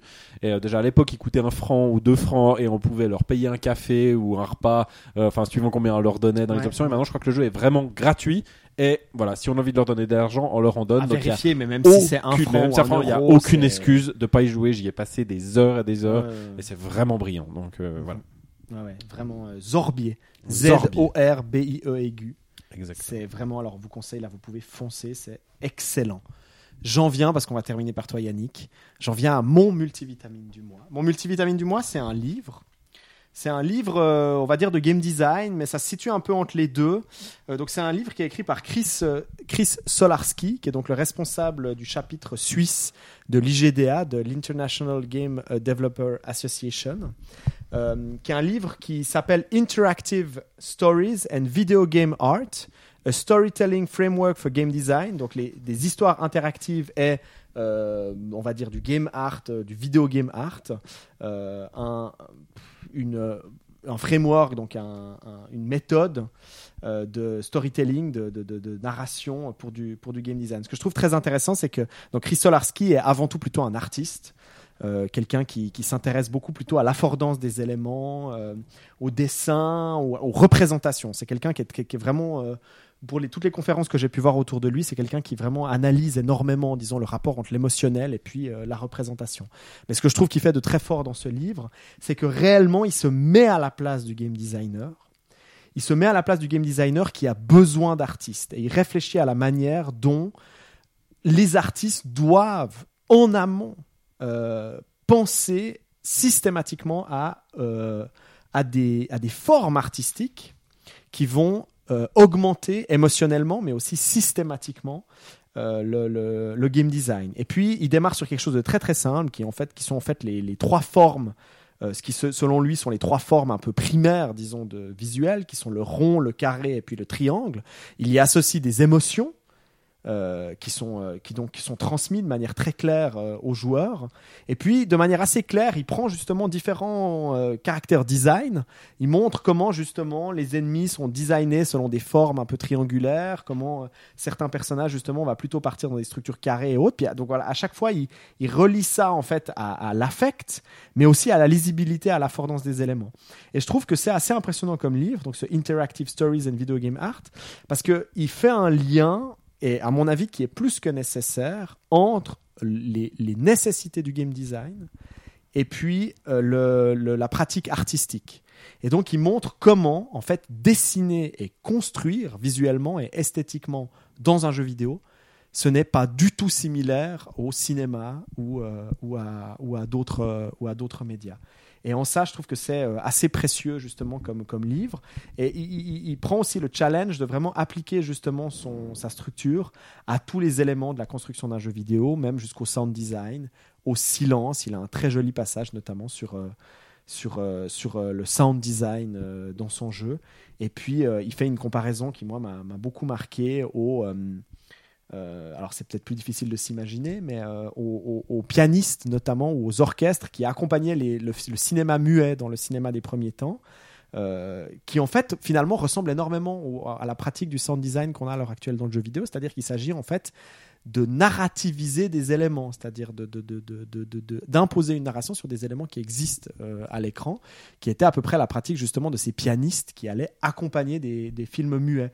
Et chaque représentation de film muet que vous pouviez aller voir allait être différente, parce que c'est l'artiste, le pianiste, qui allait déterminer si tout à coup il allait sentir si le public avait besoin d'être un peu réveillé ou s'il avait tout à coup envie de faire une performance différente. Donc il y a quelque chose qui est, qui est vraiment euh, très intéressant dans, son exploration. Voilà, je vous, je vous invite à, parcourir, à parcourir ce livre. Je pense que c'est, c'est, tout à fait notable d'avoir un, artiste qui veut vraiment s'approcher pour le coup de la pratique du game design et, et remarquer ce qui est spécifique dans le jeu vidéo et puis pas uniquement proposer. euh, proposer quelque chose qui peut s'appliquer à n'importe quoi finalement au dessin dans n'importe quel euh, dans n'importe quel à n'importe quel concept art quoi mais vraiment réfléchir à la spécificité du dessin dans le jeu vidéo Yannick il est l'heure de ton multivitamine Donc, si j'ai bien compris, il s'agit de la conclusion de ce podcast. exactement No pressure. No pressure. Hashtag juste en no profiter pour, euh, pour dire que j'apprécie énormément l'invitation. Je vous remercie pour ça. Euh, j'apprécie vos personnes, j'apprécie aussi les personnages que vous êtes. Et du coup, beaucoup d'amour. So much love, so much love, David. So much love, Vitraire. Un peu moins non. Sandro. C'est le potentiel Je de toutes les discussions sympa. à venir. Et donc, euh, quand on m'a demandé de réfléchir à un multivitamine, j'ai réfléchi très vite. Je me suis dit, ok, ce week-end, j'avais mes neveux. On a joué à une bête de jeux sur la Switch, sur la PS4. Lovers in a Dangerous Time a été un excellent moment. Sauf que j'ai réalisé qu'on n'était pas obligé de prendre un jeu vidéo. Non, en aucun cas. Et du coup, mon coup de cœur de ce mois, puisqu'on est encore euh, Ce mois. de ce mois, du d'il y a deux mois en fait, C'est c'est euh, vous Quel savez très bien que je suis un amoureux de, de Reddit et puis des dynamiques sociales qui sont créées, euh, qui sont générées par Reddit. Twitch Plays Pokémon qui a eu, euh, qui a beaucoup vécu sur Twitch, a eu son, son propre subreddit qui a créé des mythologies à propos des sûr. Pokémon qui étaient libérés dans la nature, euh, qui a écrit des histoires pas possibles autour de ça, autour de même. Merci David. Euh, et euh, il y a deux ans, The Button a été créé. C'était une expérience sociale où il s'agissait de tous peser, tous les membres de Reddit pesaient sur un bouton. En lui évitant, c'était un, bouton en fait, chaque fois qu'on pesait dessus, le compteur revenait à 60 secondes. Chaque membre pouvait créer pouvait peser une seule fois sur le, sur le bouton. Et l'expérience, c'était de savoir combien de temps cela durerait. Euh, ce 1er avril 2017, Donc il y a deux mois. Il y a deux mois en effet, il y a un bon paquet de semaines, euh, Reddit, comme chaque année, a lancé un subreddit créé, enfin, qui s'appelle The Place, enfin Place, juste Place, r slash Place. Et il s'agissait en fait d'avoir un énorme canevas où on pouvait euh, prendre un pixel et puis donner une couleur. Et toutes les 10 minutes, il y a eu un vote de la communauté, ce qui fait qu'après 24 heures, toutes les 5 minutes, on pouvait changer un pixel de couleur. Donc vous pouvez imaginer Reddit qui est cette communauté euh, extrêmement créative tout en étant ex- extrêmement toxique.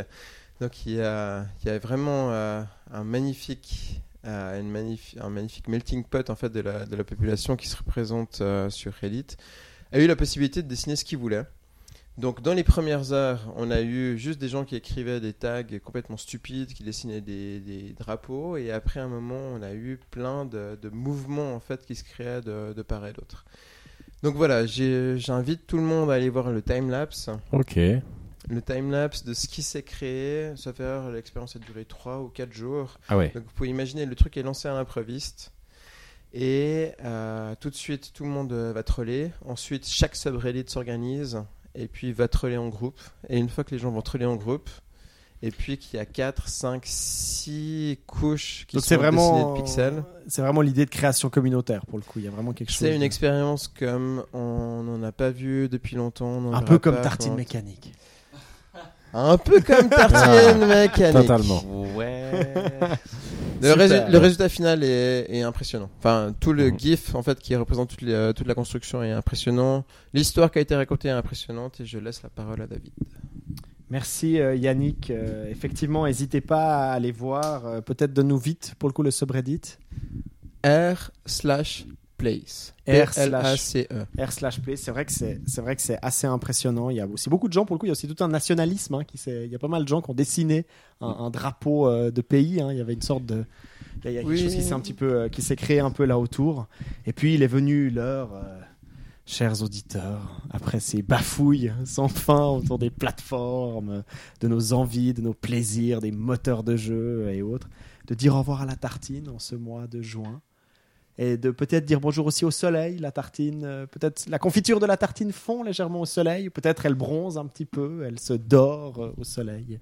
Elle nous dit au revoir de loin. Nous entendrons évidemment, bien entendu, les chants des Yoshi qui nous accompagneront euh, tout au long de la fin de, de ce podcast. Et je vous propose tous ensemble de dire au revoir à la tartine, de la regarder au loin partir et puis de lui dire au revoir.